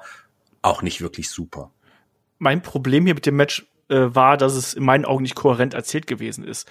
Ähm, man hat am Anfang eine Hikaru Shida gehabt, die sehr dominant gewesen ist, die auch wirklich eine äh, Nyla Rose draußen äh, bearbeitet hat, die teils durch die Gegend geworfen hat, bevor diese Knieverletzungsgeschichte mit reingekommen ist. Und dann aber später hat man beispielsweise diese Story erzählt, oh, Nyla Rose ist so schwer, die kann man nicht suplexen. Vorher wirft sie sie noch durch die Gegend, plötzlich äh, geht das nicht mehr schwierig. Dann diese Kniegeschichte, auch das hat man nicht äh, komplett erzählt. Also hat ja irgendwie Vicky Guerrero hat ja mit dem Kendo-Stick zugeschlagen und im Anschluss wurde ja dann sehr, sehr oft dieses Knie bearbeitet, wurde da auch von Nyla Rose ja hier quasi unter dieser, unter dem Ring quasi festgeknotet und gebogen und es gab auch, was ich sehr cool fand, das Flying Knee gegen das Knie, äh, hat mir gut gefallen, aber mir hat so ein bisschen hier das durchgängige Erzählen der ganzen Geschichte irgendwie gefehlt. Und wenn, wenn du die Geschichte einer Knieverletzung erzählst und am Ende gewinnt dann die Wrestlerin mit einer, mit, mit mehreren Knie, Strikes. Ich weiß nicht, David, was, wie, wie hast du das hier gesehen? Ich muss mal leider gegenschießen. Ich, ich fand das Match ähm, bis auf eine, eine gravierende Sache richtig, richtig, richtig gut. Also ich bin da quasi auf Seiten des Publikums, was halt auch immer mehr reinkam. Ich fand das sehr spannend. Es war ein super Fluss bei. Ich finde, die beiden haben eine coole Chemie. Äh, ich fand jetzt auch schön, dass das Match in zwei Phasen unterteilt war, dass halt anfangs wirklich äh, Hikaru Shida komplett nuts gegangen ist und einfach auch die dominante äh, ja, Championess einfach dargestellt hat, die, die Kämpferin und dann halt durch eine Schwächung auch dann die, die Kraft von Nyla Rose durchgekommen ist. Ich fand das Booking da echt gut. Also ich war äh, richtig drin im Match, obwohl ich halt nicht viel äh, Erwartung hatte, wobei die beiden hatten halt schon ein gutes Match äh, vorher bei einer anderen Pay-Per-View. Aber mir, mir hat es dahingehend gefallen, dass ich halt wirklich reinkam und die es geschafft hatten, zum Beispiel Hikaru Shida, die halt wirklich ähm, für eine Championess selten zu sehen ist und halt auch wenig Profil kriegt. In diesem Match hat sie halt für mich Profil bekommen. Also es wurde quasi durch ein Match äh, der Charakter für mich gestärkt und äh, ich fand das cool. Ich fand auch die, das mit den Kniebearbeiten wurde vor allen Dingen schön durchgehend weitergezogen. Nur halt dann macht das Finish natürlich keinen Sinn. Aber das ist das, das Gravierende, was ich halt kritisiere, das ist das Finish. Aber ansonsten war das eines der Matches, wo ich am meisten Spaß hatte. Hm. es tut mir leid, dass ich da jetzt überraschen muss. Also ich fand das halt okay. Also, gut. Ähm, ich fand das Match auch nicht katastrophal oder so, aber da war halt eben, für mich gab es halt da so ein paar Lücken in der Erzählung, die für mich dann nicht funktioniert haben. Und das war's dann irgendwie auch. Also gerade diese Sache mit dem, die ist so schwer und ich kann sie dann ja, nicht. Ja, mit dem so schwer habe ich halt so gedeutet, alles klar, dass das Knie ist einfach zu viel äh, Last drauf. Und dadurch kannst du es halt konntest ja trotzdem zeigen. Genau, und am Ende war es halt einfach, wo man quasi dieses alles vergessen hat. In den letzten ein, zwei Minuten hat man halt so das Selling vergessen. Das fand ich halt schade, weil du hattest halt vorher das so schön umgesetzt und dann spielte das doch keine Rolle, genauso wie halt sie einmal aufs Seil gehen wollte, dann ging es doch nicht. Und dann, wo sie den, das Running nie machen wollte, nicht losrennen konnte, dann hat sie dann mal gegen das Knie gehauen, was halt Wrestler gerne machen, was ich halt auch gerne mag als Symbol. Aber ja, man darf eigentlich nicht auf diese Art dann gewinnen. Da muss halt wirklich machen, dass sie, sie durch Kampfgeist, äh, durch einen anderen Move gewinnt und ansonsten halt fand ich es eigentlich gut. Okay, warum auch nicht? Also hier ein bisschen gespaltene Meinung. Ähm, Shaggy, willst du noch was zu dem Match sagen? Nee, hab im Grunde alles gesagt. Also das Match war ja auch nicht schlecht. Das war auch voll, vollkommen in Ordnung. Wir haben schon deutlich schlechtere Matches bei, in der Damen-Division bei EW gesehen. Aber ich fand das letzte Aufeinandertreffen, als Shida den Titel gewonnen hat, wie gesagt, deutlich besser. Und ich kann auch verstehen, dass man Spaß mit dem Match hatte, weil ähm, die beide ja auch eine, eine schöne Story erzählt haben. Aber so wie, wie Olaf das gesagt hat, da hat nicht alles zusammengepasst. Aber wenn man darüber wegschaut, also äh, das war auf jeden Fall kein schlechtes Match. Wie hat dir, Shaggy, hier noch im äh, Nachgang diese Sache mit äh, Nyla und Vicky äh, gefallen, dass äh, da erstmal einen Streit gegeben hat? Es gab eine Ohrfeige und es gab eine Nicken.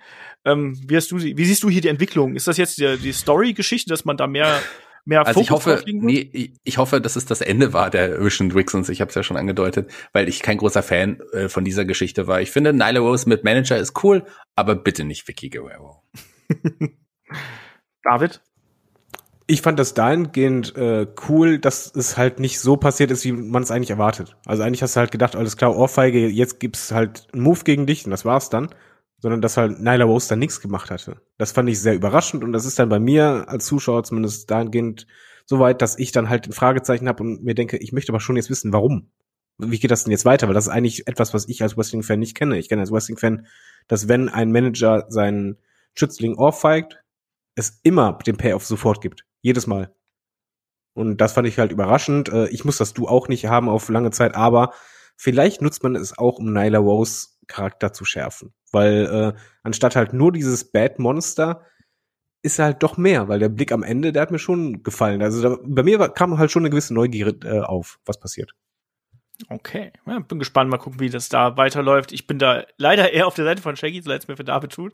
Aber ähm, ich versuch's positiv zu sehen. Ja, ich, ich merke das schon. Ich bin, ich, ich finde das, ich finde dieses Duo furchtbar. Ich sag's dir ganz ehrlich, ich finde das grauenvoll und mir gefällt das überhaupt nicht und ich hoffe, dass man das wieder trennt. Ich war, mochte aber Vicky Guerrero auch noch nie und nicht auf die, oh, die ist so ein guter Heel-Art noch nie, sondern auf die, mein Gott, ich schalte jetzt gleich um, Art noch nie. Ja, ich habe das Match mit meiner Frau gesehen. Ihr erster Satz war einfach nur, boah, dreh, dreh bitte den Ton leiser, ich kann die Frau nicht ab.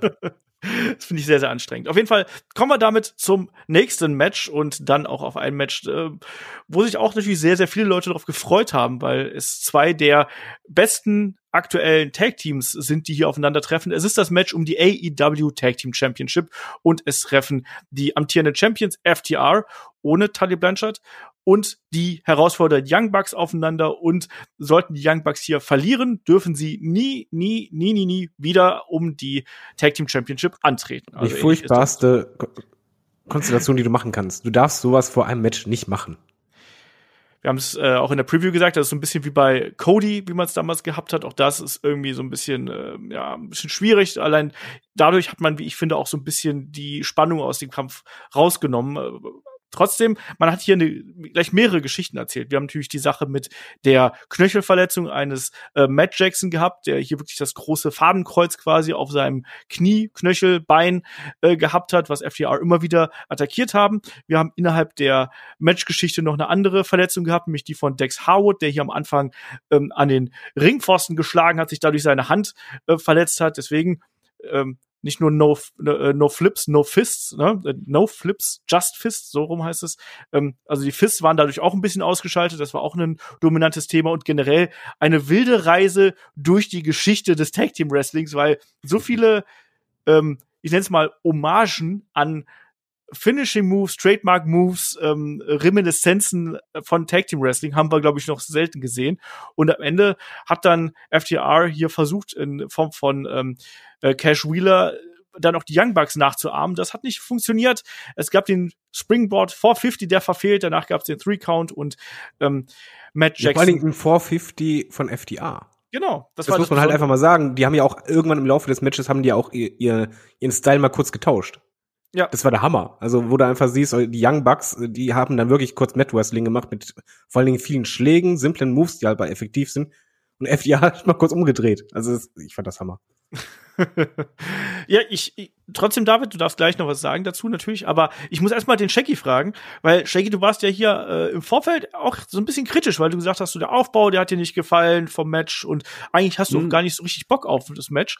Ähm, ja, ich habe jetzt nicht gesagt, dass er mir nicht gefallen hat. Ich habe gesagt, er war schlecht und, und dem äh, zufolge hat er mir nicht gefallen. Der Aufbau zu dem Match war wirklich, da war halt einiges einfach auch nicht zusammengepasst. Und die beiden Teams verbindet ja schon eine ganz lange Geschichte. Ich glaube, es war 2016, als es da bei Twitter schon so ein kleiner Twitter-Krieg losging. Und damals war ich wirklich gehypt auf dieses Match. Und ähm, auch als, äh, als ich man wusste, The Revival, also jetzt FDR, kommen ähm, zur AEW und sind da aufgetaucht, war ich am Anfang auch gehypt auf dieses Match. Und von Woche zu Woche ist dieser Hype einfach weniger geworden, weil ich die Geschichte teilweise nicht verstanden habe, die Story rund um die Young Bucks nicht verstanden habe. Die hat einfach auch nicht gepasst.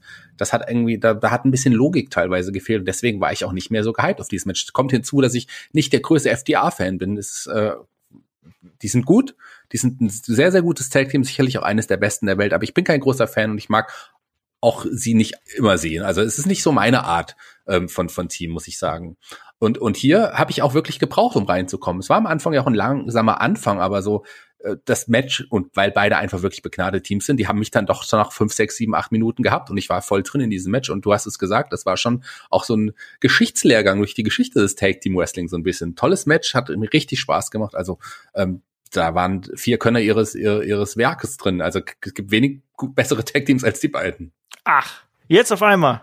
Ja, du hast sind doch besser als als äh, Prisengo. Und als Dolph Ziggler und äh, Robert Root, ja. Na, das weiß ich noch nicht.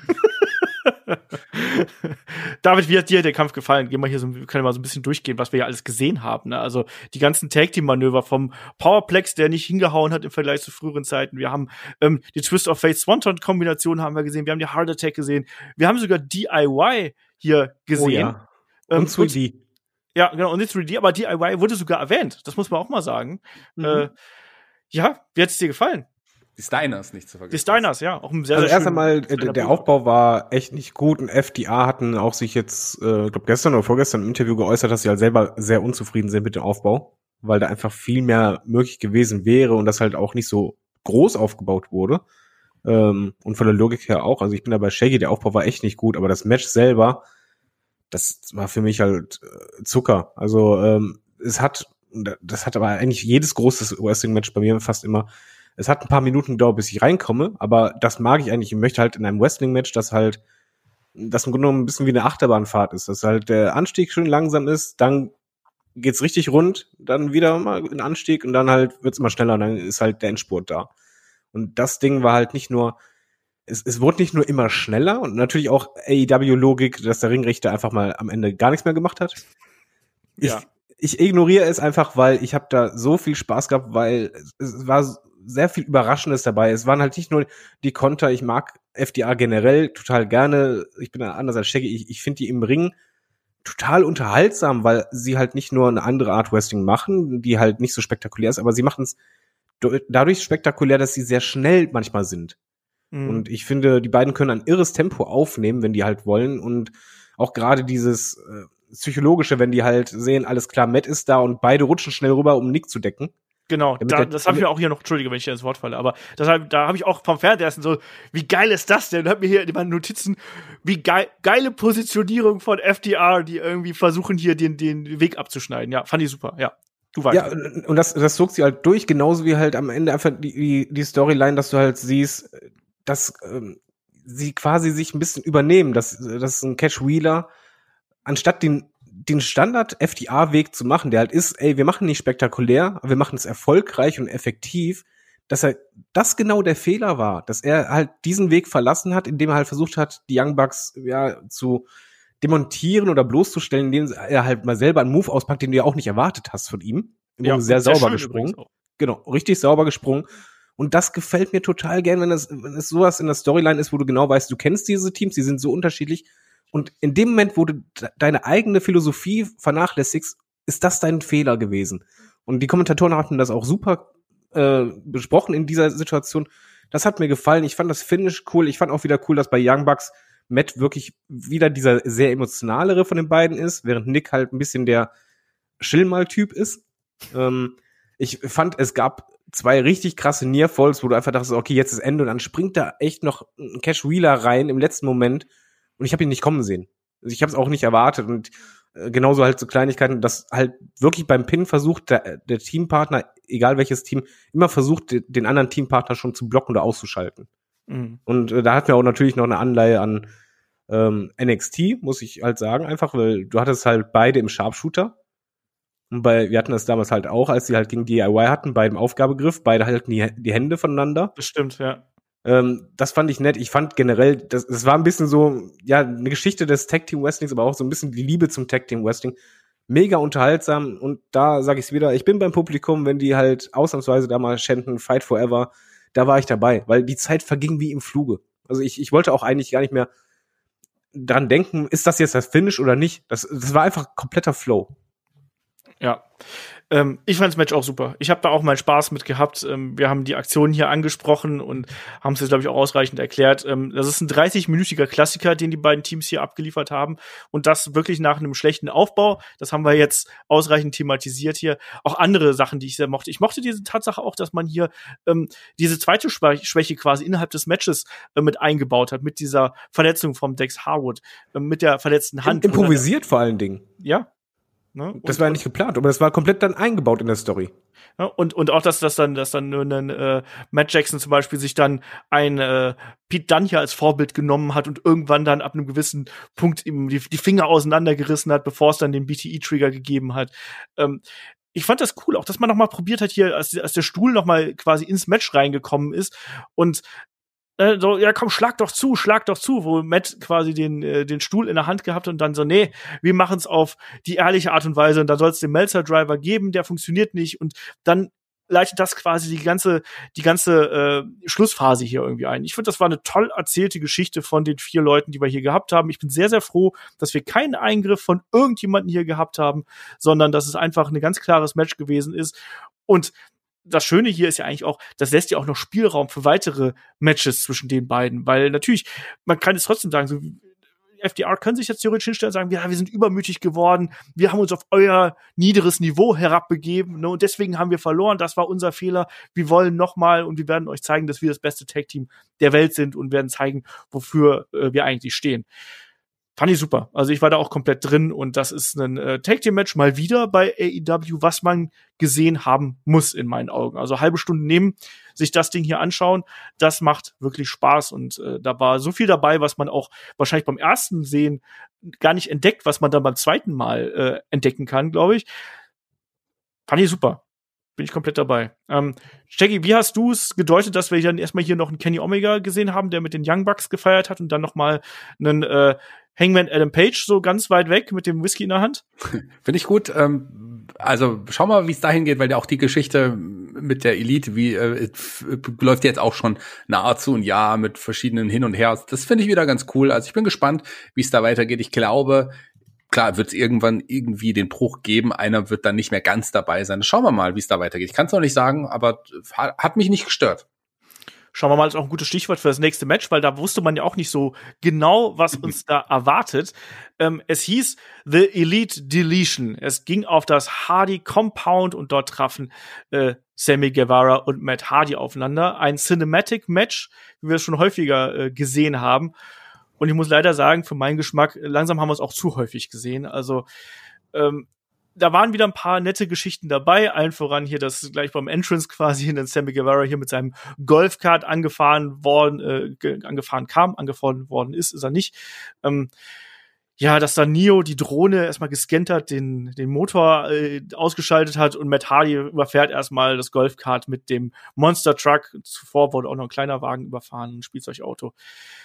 Ja, aber ansonsten, ich habe mich sehr, sehr schwer mit dem Match getan, muss ich sagen. Am Ende ähm, gab es ja den ähm, äh, den großen Brawl zwischen den beiden, ähm, Matt und ähm, äh, Sammy hier im Dome of Deletion, wo dann eben in dieser Scheune, wo dann äh, der Ring aufgebaut gewesen ist und da gab es das Concerto ähm, gegen einen blutenden Sammy Guevara und ein Matt Hardy gewinnt dieses Match hier. David, ich habe mich schwer mit dem Match getan, auch wenn da ja vieles Witziges dabei gewesen ist, aber ich fand es zu lang und ich fand es zu wenig pointiert. Wie hast du das hier gesehen?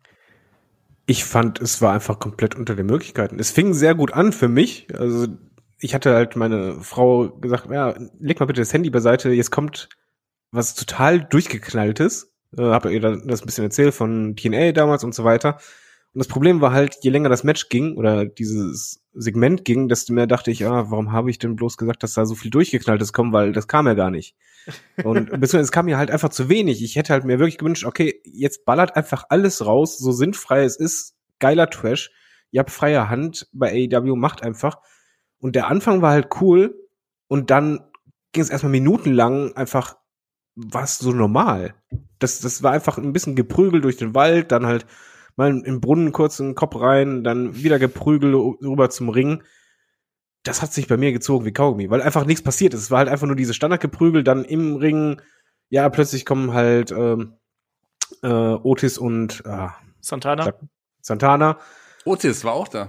Ortiz. Äh, Ortiz, Entschuldigung. Ähm, Ortiz und Santana. Äh, und das, das war dann halt einfach so, so normal. Dann kam halt ähm, ach, wie heißt Private Party. Private Party. Es war eine lange Nacht für den David. Ja, die, ich bin wirklich auch richtig müde. Die saßen halt im Auto und werden dann halt gerufen durch Walkie-Talkie und warten dann aber erstmal im Auto. Ich dachte, ja, dann fahr doch zumindest hin mit dem Auto. Das habe ich auch nicht die standen verstanden. ja direkt neben, standen direkt neben dem Monster-Truck. Aber haben dann erstmal gewartet, kamen dann erst raus. Dann war es halt einfach, ja, ein Multiman-Wrestling-Ding. Das war mir auch zu normal. Dann ging es zum See rüber. Das fand ich wiederum cool, weil das war wieder das, was ich so erwarte. Einfach Trash. Dann gab es einen Gang Grill zu sehen ich fand das halt, äh, ich musste schmunzeln, als es halt rüberging für wegen hier langfristiges Booking. Ja. Ähm, wo es dann hieß, warum hast du jetzt zwei Jahre gewartet, um mich zu befreien? Ja, ist halt so, war eine schöne Anlehnung. Aber allgemein war es mir einfach viel zu normal, als dass ich sag, ja, da gibt es jetzt einen Grund, dass man das gedreht hat. Auch das Finish dann in der Halle, das war mir auch zu normal und ich mochte halt auch nicht, dass das Kunstblut da eingesetzt wurde. Weil wenn du halt gerade die beiden so oft hast bluten sehen, dann siehst du halt Kunstblut, denkst du mir, ja, lass doch das Kunstblut einfach weg oder macht einen Bladejob, aber nicht Kunstblut. Das, das Finish war halt auch nicht so doll. Es gab paar schöne Bums wieder, aber das war halt einfach nichts. Es war für mich wirklich viel zu normal. Mich haben ähm, auch diese Schnitte zurück wieder in den Ring wo wir dann ein, ein improvisiertes Tag Team Match mehr oder weniger gesagt ja, gesehen ja. haben. Das hat mich total gestört und ich habe mich gefragt so Leute, warum? Also was ist jetzt der Sinn und Zweck dahinter, außer dass wir jetzt diese beiden Teams halt noch mal präsentieren wollen?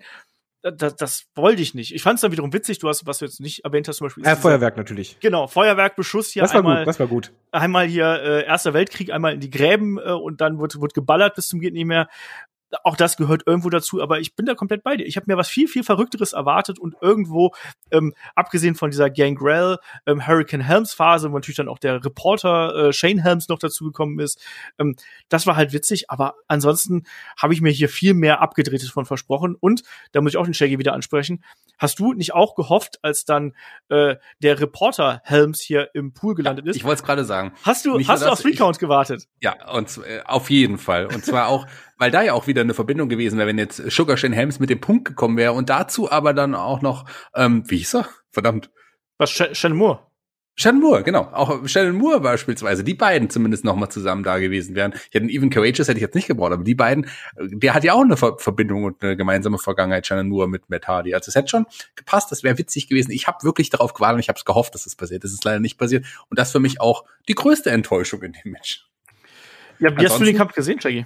Ansonsten also schwer zu sagen. Also ich habe natürlich schon oder wir haben alle schon deutlich bessere Matches oder Cinematic Matches. Das ist ja die die die, die Matches auf dem Hardy Compound sind ja die die die Blaupause oder die, die Mutter aller Cinematic Matches. Und da haben wir schon bessere gesehen. Ich habe mich trotzdem unterhalten gefühlt. Klar ist nicht viel Abstruses passiert. Ich hätte einen Senior Benjamin gern viel früher gesehen. Ich hätte eine, äh, äh, auch die Kinder gerne mal in diesem Match. Die hätten man hätte auch hätten auch irgendwie kurz auftauchen müssen. Ich habe es ja im Vorfeld schon gesagt. Die Kinder von Hardy sind alle nicht gekommen und man hat viel ist nicht gezeigt, was man hätte zeigen können, aber insgesamt habe ich mich trotzdem sehr unterhalten gefühlt. Ich, äh, ich glaube, das ist das einzige Match an dem Abend, wo ich nicht mal kurz zum Handy gegriffen habe, sondern einfach gedacht habe, ich verpasse was, ich verpasse was. Hätte ich mal zum Handy gegriffen, ich habe nicht viel verpasst, aber das Match war trotzdem unterhaltsam, ich habe Spaß gehabt und das Ende war brutal, wie ich fand. Der Concerto sah sehr heftig aus und äh, dann wiederum ein bisschen trash, als man dann ja äh, Sammy Guevara wirklich in den Mülleimer verfrachtet hat. Sagen. Und nee, das finde ich hast du auch gar nicht gesehen. Einen sehr sehr schlechten Schnitt hat man dann nochmal Senior Benjamin eingebaut. das war ein sehr schlechter Schnitt, weil der saß das war ein ganz anderes Licht, auch als der im Auto vorne gesessen hat. Egal. Das war aber trotzdem cool, dass man den nochmal gesehen hat. Also ich habe mich unterhalten gefühlt. Es hätte schlimmer kommen können. Ich fand's gut. Ja Ich weiß nicht. Also ich mich hat's tatsächlich bis auf diesen Mittelteil mit dem äh, Hurricane und so hat's mich irgendwie ein bisschen gelangweilt. Das war zu viel Rumgetone im Ring, zu viel. Warum haben wir das jetzt? Und hat mir überhaupt nicht gefallen, sage ich dir ganz ehrlich. Also ich finde, das war eines der deutlich schwächeren Matches äh, dieser Art, die wir in der jüngeren Vergangenheit gehabt haben. Ähm, ich fand es immer noch besser als als hier Undertaker und AJ Styles bei WrestleMania. Nee, nee sorry, das, das ist nee. mit das Beste. Ich schon. Nee, aber ich, ich finde halt gerade schade, weil halt Matt Hardy äh, so viel schon abgeliefert hat, gerade in diese Richtung. Selbst als sie im Stadion waren, die, die Passagen mit Hardy waren super lustig, kreativ, überraschend. Und hier war es einfach wirklich der Anfang, dann hast du ein paar Elemente in der Mitte gehabt, äh, wie Olaf sagt. Aber das war viel zu viel Wrestling und viel zu wenig Matt Hardy, würde ich halt sagen. Und es war einfach sehr viel more of the same. Das ist so mein Problem gewesen, ja. dass hier viel zu wenig Punkte gewesen sind, wo ich sage, oh, jetzt, jetzt habt ihr mich aber überrascht. So. Ähm, klar, die Reminiszenzen da mit dem Concerto, ja, okay, hm, aber da hat mir irgendwie was gefehlt und das war halt eben so. Ich habe mich da tatsächlich ähm, eher gelangweilt und da bin ich genau gegenteilig von dem, was Shaggy sagt. Also ich habe äh, da schon gemerkt, dass so meine, meine Aufmerksamkeit langsam so ein bisschen äh, wegdriftet und ich mich dazu zwingen muss, hier äh, weiter zu schauen und eben nicht zum Beispiel aufs Handy zu gucken oder sonst irgendwas zu machen. Fand ich ein bisschen schade. Ähm, Jackie, wie siehst du denn dann jetzt hier die weitere Entwicklung? Wir haben ja so ein bisschen gesagt eigentlich, äh, wäre es ja positiver für einen Sammy Guevara, wenn er hier gewinnt, so ein bisschen als Aufbau. Und ein Matt Hardy hat ja vor kurzem auch mal angekündigt, dass er hier auf äh, Goldjagd gehen möchte. Ist das der Anfang? Ja, Hoffen wir das mal nicht. Ich äh, würde es eher gern sehen, dass Matt Hardy jetzt nur noch ganz sporadisch in den Ring steigt und vielleicht jetzt wirklich als Mentor, das hat er ja, hat man ja auch schon mehrmals angedeutet und auch schon angefangen von Private Party ähm, auftritt, weil die brauchen auch ein bisschen, ein bisschen Wrestling-Wissen, dem, dem muss man ein paar Sachen beibringen, die sind noch sehr, sehr grün teilweise. Also finde ich ganz cool. Aber ich, wenn das so wäre, ich hoffe nicht, dass er jetzt wirklich auf Goldjagd geht und ein, ein Sammy muss man jetzt endlich auch mal was anderes bauen. Der hat ja jetzt, da wird ja jetzt Geschichten innerhalb, und da kommen wir gleich zum nächsten Match, des äh, Inner Circles geben. Dafür ist er noch ganz wichtig. Ich hoffe, die Geschichte mit Hardy, Sammy Guevara ist damit jetzt endgültig vorbei und Sammy gibt man irgendwann anders einen großen Sieg. Mal schauen. Ähm wir haben danach noch ein Interviewsegment hier gesehen, ein Videopackage mit ähm, Lance Archer und äh, Jake Roberts natürlich. Ähm, ich finde den neuen Bart von einem Lance Archer irgendwie witzig, weil er jetzt viel, viel mehr als Jack Roberts aussieht, oder wie Jack Roberts aussieht, als äh, Jack Roberts selbst irgendwo.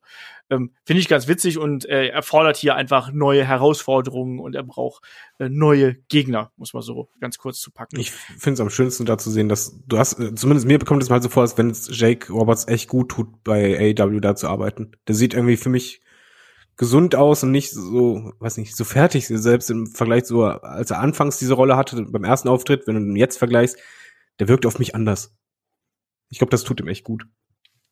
Ich glaube auch. Ich finde auch gerade, wie es ein Lance Archer sich gemacht hat am Mikrofon, muss ich das muss ich auch mal hervorheben. Ich finde, der hat sich in den letzten Wochen, ich habe ja sehr fleißig Dark geschaut, da war er auch immer ähm, am Mikrofon äh, zu hören. Äh, also der braucht das Sprachrohr Jake Roberts eigentlich nicht zum Sprechen. Aber klar, ein Jake Roberts als Sprachrohr zu haben, ist schon auf jeden Fall was Großes. Und, aber Mike ist in Lance Archer auch ganz cool geworden. Ja. Und der, weil da weiß man aber auch noch nicht genau, wo es hingeht. Der hat ja in, vor ein paar Wochen und wollte ja noch Taz Familie auseinandernehmen oder Taz Team auseinandernehmen.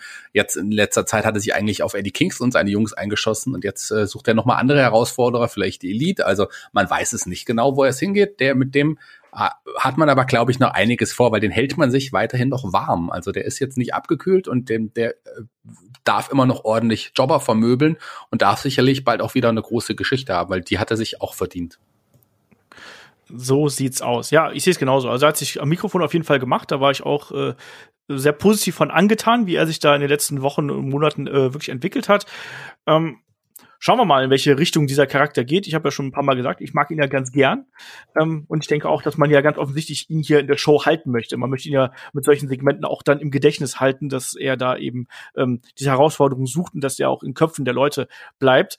Ähm, jemand, der auf jeden Fall in den Köpfen der Leute drinsteckt, das ist natürlich ein MJF und der trifft ja hier dann bei AEW Full Gear im äh, nächsten Match des Abends auf einen Chris Jericho und wenn ein MJF hier gewinnt, dann darf er dem Inner Circle beitreten.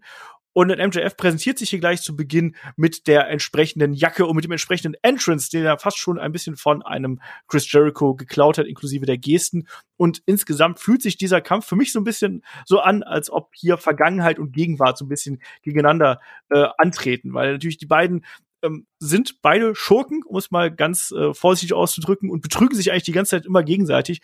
Und so wundert es dann auch nicht, dass der Kampf dann damit endet, dass erst angedeutet wird, dass hier ein, ähm, äh, ein der Ring zum Einsatz kommt und dann wird es dann aber doch, ähm, wird einem Jericho doch der Baseballbat zugeworfen, dann äh, MJF wirft sich auf den Boden. Äh, es gab eine kurze Diskussion mit ähm, Aubrey Edwards und Chris Jericho. Die nutzt MJF, rollt einen äh, Jericho ein und am Ende gewinnt MJF in einem, ich sag's mal, nicht gerade dem besten Wrestling-Match, was wir äh, hier auf der Card gehabt haben, aber vielleicht ähm, in einer der besten Stories, die wir hier gehabt haben. David, wie hat's dir gefallen? Warst du hier im Match drin? Wie haben dir hier diese Charaktere, die ja sehr, sehr, sehr stark im Fokus gestanden haben, wie haben dir hier gefallen?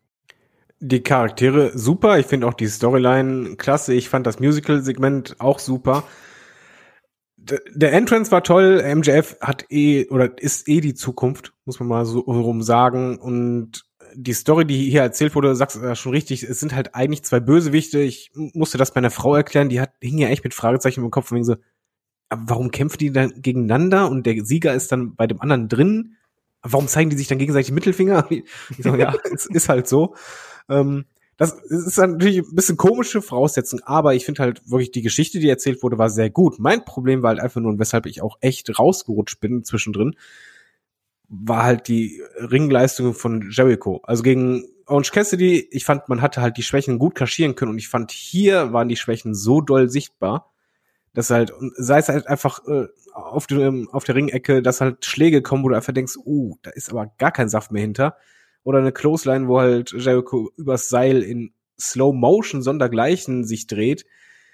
Das, das zog sich halt immer öfters durch du hattest halt wirklich das Gefühl, dass MJF richtig zu kämpfen hatte, um ihn gut aussehen zu lassen. Also Hut ab vor MJF, der hat einen guten Job gemacht.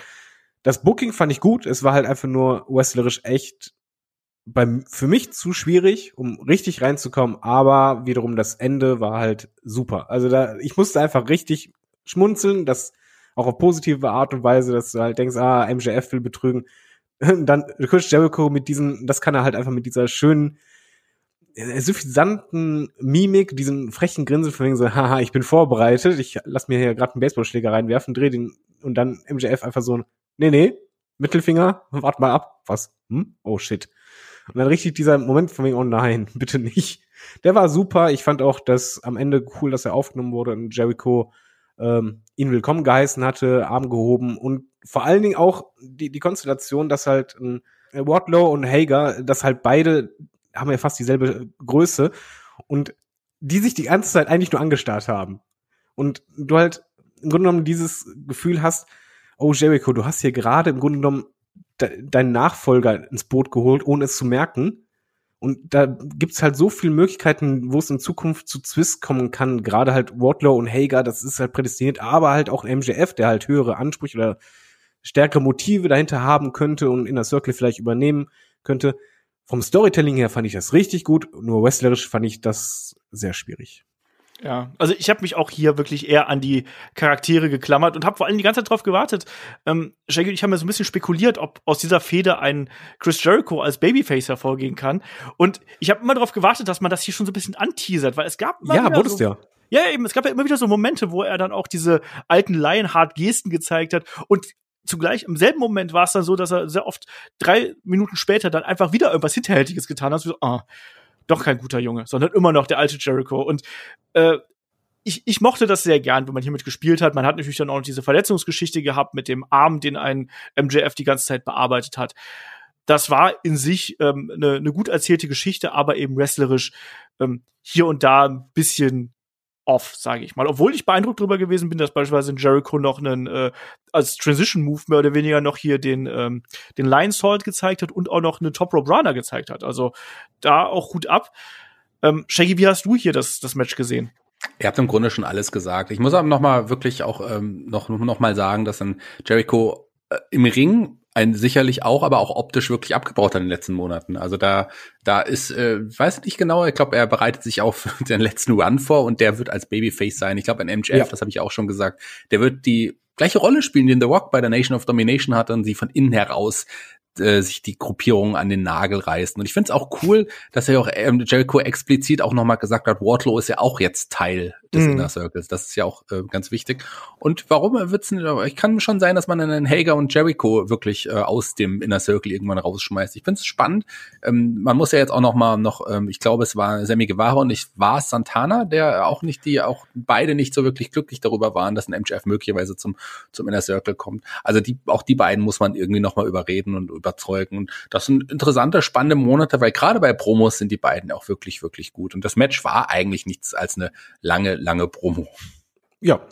Aber wie du halt sagst, ich bin auch der Meinung, dass es, da wird gerade einfach äh, Jerichos Face-Turn bzw. letzter Face-One eingeleitet und MJF wird es übernehmen. Und das Spannendste ist halt wirklich einfach diese Konstellation, die man da aufgebaut hat. Das sind so viele Möglichkeiten da. Und das ist doch dann immer schön. Da hat man immer das schöne Fragezeichen und man will wissen, was passiert als nächstes. Ja, das ist es halt eben matchtechnisch eher ein bisschen schwierig, sagen wir es mal so, aber ähm, von der Geschichte, die hier eben erzählt worden ist, war das äh, sehr unterhaltsam. Und ich habe ich hab wirklich immer darauf gewartet, dass hier diese kleinen Nuancen mit reinkamen. Das war ja schon am Anfang so, wo dann, wo sich gegenseitig den Finger gebissen haben oder sich gegenseitig die Augen gestochen haben. Also äh, das hat dann auch dazu gepasst, als dann am Ende ein Jericho auch hier ein MJF äh, in die Arme genommen hat. Ne? Und irgendwo war ich dann emotional doch dabei, auch wenn ich das Match ähm, eher durchwachsen fand, sage ich mal so.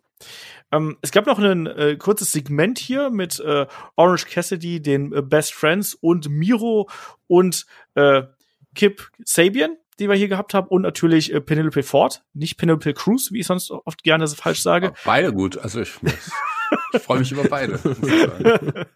Shaggy, wie fandest du denn hier das, äh, ja, das war ja eigentlich so eine kleine Storyline-Weiterführung und dann eben wahrscheinlich ein Aufbau für die nächsten Wochen dieser Geschichte. Genau, die beiden werden, die beiden Teams oder in dem Fall jetzt vielleicht auch noch äh, die beiden Trios werden wir noch mal gegeneinander sehen und finde ich schön. Also ich, ich mag hier alle Leute, die hier involviert sind, sehr, sehr gerne und die, die ist nicht umsonst so. Ich sag's nochmal, die Best Friends sind immer noch mein Lieblingstag-Team aktuell. Also ich, die sehe ich immer wieder gerne und freue mich, dass die Geschichte auch weitergeht. Miro durfte noch nicht oder konnte, sagen wir es mal so, oder hat, sagen wir, das ist das richtige Wort, hat noch nicht das gezeigt, was er eigentlich kann. Und das soll er wirklich bald mal zeigen.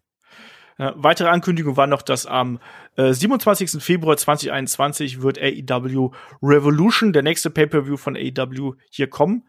Da wird es auch ein bisschen spät fast schon, oder? Das ist noch drei Monate hin. Das ist man gar nicht gewohnt. Ja, ich habe mich voll gefreut. Als das Datum war, habe ich direkt zu meiner Frau gesagt, oh, das ist so schön, jetzt nicht einfach nächsten Monat, sondern wir haben jetzt echt mal Zeit, äh, was aufzubauen. Gibt es eigentlich dieses Jahr wieder eine Pause bei Weihnachten? Ich habe kein, keine Ahnung, ob es da im Sendeplan also. Pause gibt, aber ich kann mir durchaus vorstellen. Äh, es, es war auf jeden Fall so, dass ich direkt gedacht habe, ah, da freue ich mich, äh, der Termin ist eingekreist im Kalender. Mal schauen, was man bis dahin aufbaut, weil man hat jetzt viel wieder angestoßen. Mal gucken. Andererseits, ich glaube, Heiligabend ist dieses Jahr auf einen Donnerstag und äh, dann ist ähm, äh, wie sagt man, Christmas, Christmas Eve müsste dann ja, die feiern ja am 25. oder? Das müsste dann am äh, Freitag sein. Also von daher, mal gucken. Du hast aber lange gebraucht zum Rechnen, wenn du sagst, Weihnachten, Heiligabend ist Donnerstag. Hm, wann ist der 25.? Nee, ich habe überlegt, wie, wie, wie der Begriff im, Amerika im Englischen ist, okay. ob es Christmas äh, Evening oder Eve oder sonst irgendwas ist. Das Lass dich nicht provozieren. Shaggy ist einfach der MJF von Headlock, der übernimmt auch langsam von innen. Das haben wir übrigens, hast du, da, da, da, David, da haben wir in der Vorschau drüber gesprochen. Nein. Sehr, sehr geil, dass du das sagst. Das war nämlich eine Geschichte, die wir in der oh Vorschau Mann, auch angeteased haben. Und du oh. bist nämlich das Zündlein an der Waage, lieber David. Weil du Hast du gesagt, das Zündlein? Ja. Das wer, wer bin ich denn da? Aber ich bin nicht Sammy, oder? Habe ich Zündlein gesagt? Ich habe das Zündlein gesagt. Okay. Ja, sprich, Sprichworte. Aber lass mich nicht Sammy sein. Ich möchte nicht vor Golfkarts weglaufen. Mm. Du bist nicht Sammy. Ja, ich, ich entscheide noch. Ich warte noch eure Promos ab. Du bist der kleine Jack Hager. Sehr schön. Sehr schön. Ähm, kommen wir hier zum Main Event des Abends. Es geht um die AEW Heavyweight Championship. John Moxley, der Titelverteidiger, trifft auf den Herausforderer Eddie Kingston. Wir haben die emotionale Geschichte zwischen den beiden hier schon diverse Male so ein bisschen rezitiert. Ähm, es war ein I-Quit-Match. Es ist ein hart geführtes Match gewesen. Es war nicht ganz äh, auf dem Brutalitätslevel des äh, Unsanctioned Lights Out Matches zwischen Omega und Moxley aus dem Vorjahr, aber nichtsdestotrotz, es gab Reißzwecken, es gab Stacheldraht, es gab all das, was man sich so äh, von einem Hardcore Match wünscht. Ähm, harte Schläge waren mit dabei, ähm, äh, harte Suplessen waren mit dabei und am Ende war es dann eben ein John Moxley, der hier dann eben doch dafür sorgen kann, mit Hilfe eines äh, seines Bulldog Chokes, wie es so schön heißt, und eines Unterarms, also seines Unterarms, nicht irgendeines, nicht, dass er irgendwas falsch versteht, dass er sich irgendwo einen Unterarm besorgt hat, ähm, hat quasi seinen Unterarm in Barbwire, in Stacheldraht gewickelt und hat ähm, einen Eddie Kingston damit zur Aufgabe äh, gezwungen. Ja, hart geführtes Match ähm, wo auch ein paar kreative Geschichten hier zum Einsatz gekommen sind. Allen voran äh, zum einen die Thumbtacks und dann zum anderen auch der, ähm, ja, der Alkohol, der hier vom, vom Doktor irgendwie äh, geholt worden ist und da einen John Moxley noch ein bisschen zu drangsalieren. Ich frage erstmal David, David, wie hat dir das, das Match gefallen? Weil ich weiß, du bist grundsätzlich dafür, dass man für die Dramatik irgendwie auf Blut setzt. Das haben wir hier reichlich gehabt und auch natürlich die emotionale Geschichte zwischen diesen beiden äh, Langzeitfreunden und Kollegen Kollegen. Ich stehe total auf Hardcore-Matches. Ich mag auch, wenn bei Hardcore-Matches äh, eben nicht nur Kendo-Sticks verwendet werden, sondern halt auch wirklich Reißwecken, Stacheldraht. Äh, es kann sehr gerne Blut fließen, da oute ich mich. Ich mag das wirklich, aber ich weiß nicht, was ihr sagen werdet. Wahrscheinlich komplett das Gegenteil, aber ähm, ich spreche mal für äh, die Vertreter, die bei mir auf der Couch saßen. Das war furchtbar. Ich fand das richtig furchtbar, das Match. Das war einfach hat mich ein bisschen erinnert an das John Moxley Kenny Omega Match, wo halt einfach auch, ja, es gab halt äh, besonders kreative Momente auch mal und es gab vor allen Dingen brutale Momente, aber es war bei mir absolut kein Flow da. Ich finde auch beeindruckend, Eddie Kingston an, an bei Promos ist total authentisch und auch wie, beeindruckend, wie schmerzfrei er ist, dass er halt auch Reißwecken in die Hand nimmt und Co. und äh, einfach alles macht. Das ist ihm halt piepegal. Ich finde es auch beeindruckend, dass er dieselbe Statur hat wie ich. Aber ich finde, Eddie Kingston wirkte bei mich, äh, für mich in diesem Match einfach kein bisschen wie ein Wrestler, sondern halt wie ein Schläger. Und damit das, meine ich nicht ein Wrestler, der Baller, nein, ich meine, es ist halt nicht ein John Moxley Baller, sondern ich meine halt wirklich einfach, er wirkt halt auf mich nicht wie ein Wrestler. Das war halt einfach irgendwie so, ja, wir nehmen es einfach mal Sachen, wir, wir tun uns gegenseitig weh, aber es war halt für mich kein Wrestling-Match und vor allen Dingen es gab so viele Hardcore-Matches, an die ich zurückdenke, wo halt auch brutale Sachen waren. Aber trotzdem war es halt für mich nicht nur brutale Spots, sondern ein Flow. Und ich, wie gesagt, ich weiß nicht, es kann sein, dass es komplett anders sieht, aber wir kamen absolut nicht rein. Ich kam kein bisschen rein in das Match. Ich fand das irre langweilig. Ich habe irgendwann halt auch auf die Uhr geschaut und gedacht, boah, wie lange geht denn das noch? Bei mir hat das gar nicht gezündet. Shaggy, wie hast du es gesehen? Also ich ähm, stimme erstmal zu, dem David, dass äh, ein Eddie Kingston ein Schläger ist. Das soll er auch sein. Nicht der Wrestling-Schläger, sondern der ist ja auch so ein, so ein Schlägertyp im Allgemeinen. Fuck, wie man so schön das, sagt. Ja, genau. Das ist das, das, das Gimmick, was er auch verkörpert. Und mir hat das Match zum einen erstmal deutlich mehr Spaß gemacht als ich denke mal ein Jahr zurück. Da gab es ja das Unsanctioned Match, äh, das hat ja auch David angesprochen, das Unsanctioned Lights Out Match zwischen Moxley und Omega. Das ging mir, das ging mir zu weit damals im letzten Jahr. Und das hier fand ich hat, das, da haben beide ihre Stärken ähm, rausgeholt und es gab ein paar innovative Spots, so wie, wie Olaf das gesagt hat. Es war die erwartete Schlacht, so wie es, ich habe es, glaube ich, auch relativ genauso erwartet. Also ich war jetzt, bin jetzt nicht super krass ähm, überzeugt von dem Match, aber mir hat's Spaß gemacht und ich finde, die beiden haben genau das gezeigt, was sie zeigen sollten und das fand ich vollkommen in Ordnung. Eddie Kingston wurde zeitweise in diesem in dieser Art des Matches gleichwertig dargestellt, aber so am Ende war es dann doch ein John Moxley, der der brutalere ist, der der größere Star ist, der dann auch das Match sicherlich und so hat er es auch getan, klar siegreich beenden sollte und das finde ich eigentlich gut. Also das war ein passender Main Event finde ich für dieses große Ereignis. Ähm, was ich spannend fand, war, das hast du gerade so ein bisschen angedeutet, Shaggy, dass ein John Moxley eigentlich sehr oft der gewesen ist, der so fast diese Grenze so ein bisschen überschreitet. Also das fing damit an, dass äh, beispielsweise ein Eddie Kingston ja am Anfang noch so mit den Stühlen rumhantiert hat und was holt ein John Moxley raus? Den Barbed Wire Baseball Bat. Und man hat es auch immer wieder gesehen, dass gerade hier ein, ähm, ein Eddie Kingston dann auch sehr oft das Nachsehen gehabt hat. Meine, klar, ein John Moxley ist in die Reißzwecken geflogen und hat den äh, Alkohol eingesteckt, aber trotzdem so gerade diese Sache mit dem Stacheldraht, das hat ähm, größtenteils ähm, eigentlich einen äh, John Moxley hier mit ins Spiel gebracht. Ähm, ich fand, das war eine interessante Mischung aus Strong Style, den wir hier gesehen haben. Wir haben ja hier auch gesehen, dass ein Eddie Kingston in den Farben von Misawa angetreten ist, was übrigens überhaupt nicht steht, muss ich mal ganz klar, ganz kurz sagen. Ich fand sein Outfit ganz, ganz grauenvoll, aber ähm, wurde ja thematisiert vom Kommentar, dass man hier auf die japanische äh, Legende so ein bisschen zurückgreift und dass einer seiner Vorbilder ist. Ähm, das hat auch noch zu seinem Kampfstil gepasst. Sehr viele Saido Suplexes, diese ähm, Back Suplexes, die wir von ihm gesehen haben, ähm, sehr viel Schläge, sehr viele Chops, Backfists und so weiter und so fort. Ähm, ich fand, das hat ganz gut gepasst zwischen diesem Mix aus Strong Style, den harten Schlägen, den Chops und eben diesen Hardcore-Elementen. Und ich muss auch sagen, dass beide ähm, Persönlichkeiten, die gut rübergekommen sind. Auch dann Eddie Kingston, der ja dann teilweise äh, auch sehr, sehr früh schon aus dem Mund geblutet hat nach den Schlägen mit dem Baseballbat, der aber diese ganze Gewalt auch über sich hat ergehen lassen und dann auch ähm, die mitgegangen ist. Und das mochte ich alles eigentlich ganz gern. Also mich hat es überraschend gut unterhalten, weil ich diese Härte, die in dem Match gewesen ist, trotz der, also das war jetzt nicht das technisch, der technisch Leckerbissen und da war auch nicht der absolute Flow drin, da stimme ich dir zu, David, aber trotzdem hat mich dieser Kampf unterhalten für das, was es sein wollte. Und äh, da war genug dabei, wo ich gesagt habe, ja, das kann man so machen. Wird jetzt nicht mein Lieblings äh, I Quit Match sein oder mein äh, Match of the Year oder so, aber ähm, war ein solides Match. Ob ich das dann als Main Event hier haben muss, ist die andere Frage, weil ich dann auch so ein bisschen mit einem, naja, ne, gucken wir mal, Gefühl aus dem Main Event gegangen bin. Ich weiß nicht, David, kannst du mich da verstehen, was ich da sage? Ja, äh, also nochmal, bei mir ist halt wirklich mein Problem war dieses Wrestlerische. Ähm, damit meine ich halt auch einfach nicht nur Strong Style, sondern halt auch, dass viele Moves halt echt unsauber umgesetzt wurden. Halt, das ich finde, das hat aber gepasst. Ich find, von, der, von der Story her finde ich es vollkommen okay, okay, von den Charakteren her auch. Äh, Eddie Kingston hat ja auch sehr gut diesen Schläger äh, dargestellt irgendwann, wo er halt die Oberhand hatte und dann halt sich einen abgegrinst hatte ohne Ende, wo er halt quasi Spaß an der Gewalt hatte und dann du ihn angesehen hast, er überlegt, hm, was kann ich dir noch mehr antun, auch als er dann die Reißwecken genommen hat und ihn einfach ins Gesicht schlägt damit. Das sind schon harte Sachen und so weiter. Ich glaube, mein Problem ist wirklich, dass es halt einfach ein World-Title-Match war. Vielleicht ist das ein Mitgrund und ein Main-Event. Weil das hat sich für mich zu keinem Zeitpunkt groß angefühlt und Eddie Kingston, auch wenn man versucht hat, oder man hat ihn ja zeitweise gleichwertig dargestellt, war halt auch für mich nie eine Gefahr. Oder eine, oder eine ernsthafte Gefahr für John Moxley und ja, ich, ich wiederhole mich mal, weil ich das habe ich von äh, Pay-Per-View schon öfters gesagt. Ich schließe mich da einfach dem Publikum an, was halt bei dem Match immer leiser wurde. also das, das war halt einfach, am Anfang hatten alle Bock, ich auch, und dann war halt wirklich in der Mitte, wenn ihr es euch nochmal anschaut, da ist Totenstille.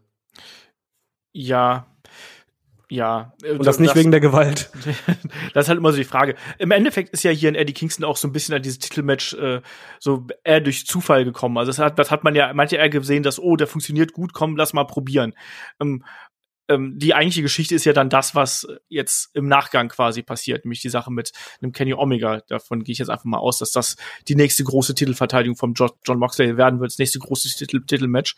Ähm, ich fand für das, was es war und für das, was ich von diesen beiden Männern in dieser Art von Umgebung äh, kenne, war es genau das. Das sollte nicht schön sein, sondern das sollte irgendwie rau sein, das sollte auch ein bisschen unsauber sein. Und das habe ich mir erwartet, weil sorry, so, so kämpfen die beiden nun mal. muss ich sagen. Ähm, Shaggy, möchtest du noch was hinzufügen? Nee, ihr habt im Grunde alles gesagt. Also ich hatte Spaß mit dem Main Event, aber ich kann auch verstehen, dass man da nicht reingefunden hat, wenn das nicht die Art von Matches ist, die man, die man so gerne mag, wie bei David zum Beispiel. Also so die, das war ja nicht das ganz brutale, sondern das war schon hart, aber das war so, wie man es auch kennt von den beiden. Das hat Olaf schon richtig gesagt. Also viel mehr muss ich da eigentlich nicht zu sagen. Ich finde, das, das hat schon als Main Event gepasst, gerade weil das auch zu John Moxley so gepasst hat. Und der hat ja noch den Titel, aber der wird ihn jetzt auch nicht mehr so lange tragen, vielleicht noch bis Februar, weil der zukünftige Gürtelträger, der kam ja auch noch zum Ring das ist jetzt eben die spannende Frage, ne? Also ein Kenny Omega hat sich ja hier gezeigt, ne? Er hat sich auch mal so eine Reißzwecke genommen und hat gesagt, ah, ne, also die Kommentatoren haben es ja so interpretiert wie, ja, äh, damit möchte ich nichts zu tun haben, sondern wir wollen hier ein schönes One-on-One -on -One haben im geregelten, sauberen Ring ohne Alkohol und ohne Reißzwecken, ohne Tische, Stühle und ich weiß nicht was. Mal gucken, ob wir das kriegen. Aber damit, wann glaubst du, wann bekommen wir dieses Titelmatch? Lässt man sich da drei Monate Zeit, ähm, bis man hier so eine Titelverteidigung quasi auffährt oder ähm, bringt man das vielleicht in irgendeinem Weekly Special oder sonst irgendwas? Nee, das, das wird bei Revolution kommen. Ich denke mal, dass es halt schon es harte Balls geben wird, die man halt äh, in, in Dynamite sieht oder halt ähm, vielleicht angesetzte Matches, die aber halt nicht unbedingt halt das große Titelmatch sind. Ähm, ich kann mir halt einfach vorstellen, dass es halt wirklich irgendwelche Balls gibt und beide haben ja auch vor allen Dingen eine brutale Vergangenheit. Ich weiß auch nicht, ob es halt ein normales One-on-One -on -One dann gibt, aber ich glaube, das hebt man sich wirklich für Revolution auf, weil das fühlt sich jetzt halt nicht an wie ein Übergangsgegner, sondern halt wirklich wie ein möglicherweise gleichwertiger Gegner. Und ich glaube, dass man die Zeit dazu nutzen müsste, genau das aus Kenny Omega immer mehr zu machen. Dass der immer mehr als diese Gefahr aufgebaut wird und ähm, mindestens gleichwertig dann ist und dann halt auch möglicherweise den Titel gewinnt. Shaggy, drei Monate Aufbau für ein Titelmatch?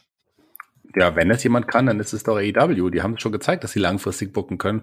Und das erwarte ich auch hier. Und ich würde mich schon freuen. Und wenn es, man es nicht zu schnell verheizt. Man ist es nicht mehr gewohnt. Man will immer gleich dann die Matches sehen. Aber wenn man wirklich das schafft, drei Monate die, die, dieses Match interessant zu halten, dann bitte erst im Februar. Wenn man, wenn man gleich merkt, okay, haben nicht diese lange Story, haben wir keine Idee, dann kann man es auch schon bald bringen. Aber ich würde mich freuen, wenn es erst im Februar zu sehen ist.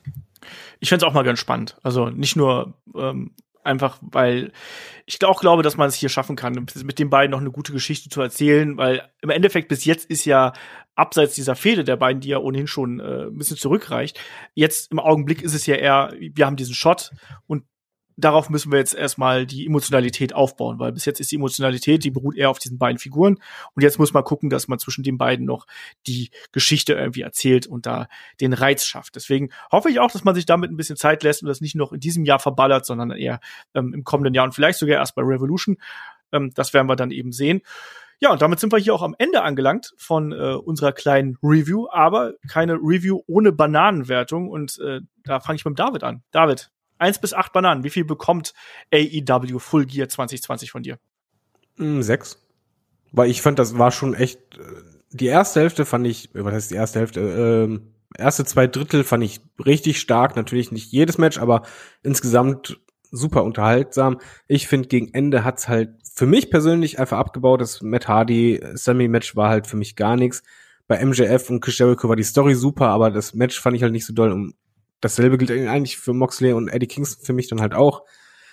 Am Ende ging es nach unten, aber gerade allein schon wegen für das Tag Team Match und ich finde halt auch das Kenny Omega gegen Adam Page Match richtig gut. Ich bleib dabei, ich fand das Frauenmatch halt auch unterhaltsam.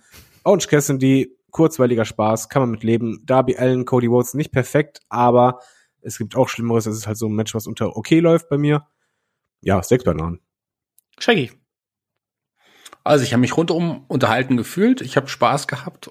Bei der ganzen Show. Die war nicht zu lang, die war teilweise auch recht kurzweilig. Also ich tue mich schwer, weniger als 5,5 oder ich gebe sogar sechs Bananen einfach mal.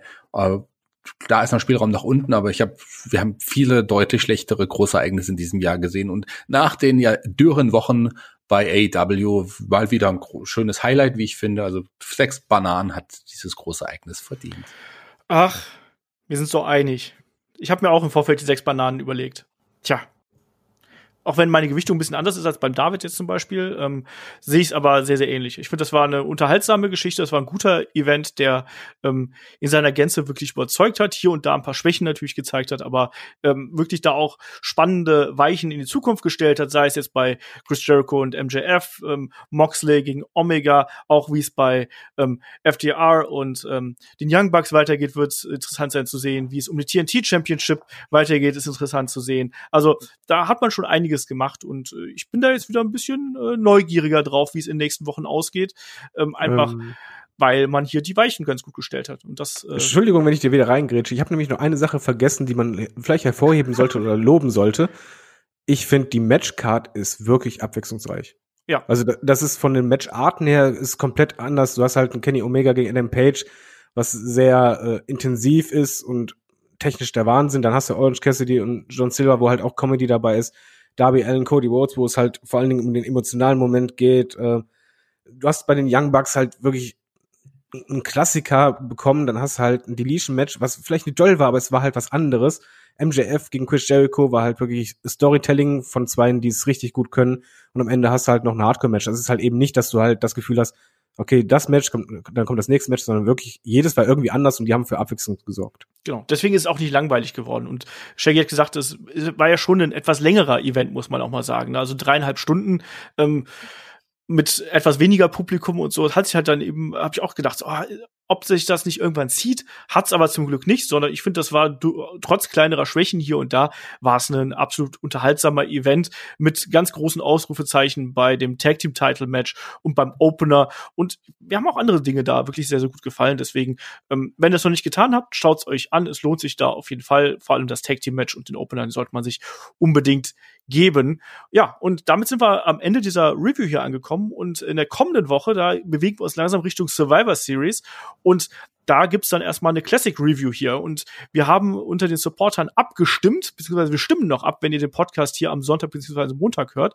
Ähm, da stehen äh, alle Survivor Series bis 2010 zur Auswahl und wir werden eine davon besprechen. Aktuell führt die von 2002 recht deutlich. Also wenn ihr da eingreifen möchtet mit zwei Euro seid ihr dabei und habt dann auch schon mal Zugriff auf reichlich Match of the Week und No Holds Barred und Special Podcasts. Also wenn ihr uns unterstützen möchtet, tut das gerne. Und was haben wir noch auf dem Programm? Shaggy, wir planen ja auch noch äh, mal wieder ein Watchalong zu machen, ne? Ganz genau und wollen das auch uns zeitnah hinsetzen. Auch da ist Survival Series ein Thema. Wir wollen auch noch nicht zu viel verraten, aber ich weiß, dass einige Hörer total heiß darauf sind, dass gerade wir zwei dieses äh, große Ereignis besprechen, denn das war unsere junge Zeit und auf jeden Fall haben wir die Möglichkeit, da mehrere Doinks zu besprechen. Jetzt sind alle so 93, 94, 93, 94 Mini-Doinks. Shaggy, wie hießen die Doinks von Clowns Ass? Die hießen Dink, Wink, Pink, Mink, Schwink, Schrink, Spink. Kein. Doink, Dink, hab Wink und Pink. Hab ich doch gesagt. Richtig. Ja, die das, genannt auf jeden Fall. Das werden wir auch machen und dann natürlich in der Folgewoche gibt es natürlich die Berichterstattung zur Survivor Series. Nächste Woche gibt es hier das Magazin bei äh, Patreon und Steady und wenn ihr mögt, schaut da natürlich gern vorbei mir bleibt hier noch zu sagen, Dankeschön fürs Zuhören. Dankeschön, äh, dass hier der David und der Shaggy sich hier die Zeit genommen haben, mit mir noch über Full Gear zeitnah zu sprechen. Vor allem auch. Ich hoffe, ihr hattet ein bisschen Spaß dabei. Und in dem Sinne, bis zur nächsten Woche, bis zur Classic Review von einer Survivor Series. Macht's gut, bis dahin. Tschüss. Ja, und mir bleibt noch zu sagen, da wir wissen ja, dass bald hier ist wahrscheinlich ein neuer Chef bei Headlock sein wird und der jetzt auch bald das Kommando übernehmen wird, bleibt mir deswegen noch zu sagen, dass David sich gerne noch verabschieden darf. David, sag was. Schön. Und ähm, ich natürlich als zukünftiger Chef, der das von innen heraus Headlock übernehmen wird und auch äh, mir fehlt nur noch Davids Stimme und ich weiß gar nicht, warum Olaf immer, wenn David nicht dabei ist, so schlecht über David spricht. Das weiß ich gar nicht warum. Jedenfalls, ich mag David sehr und ich mag euch alle auch sehr. Deswegen tschüss, bis zum nächsten Mal.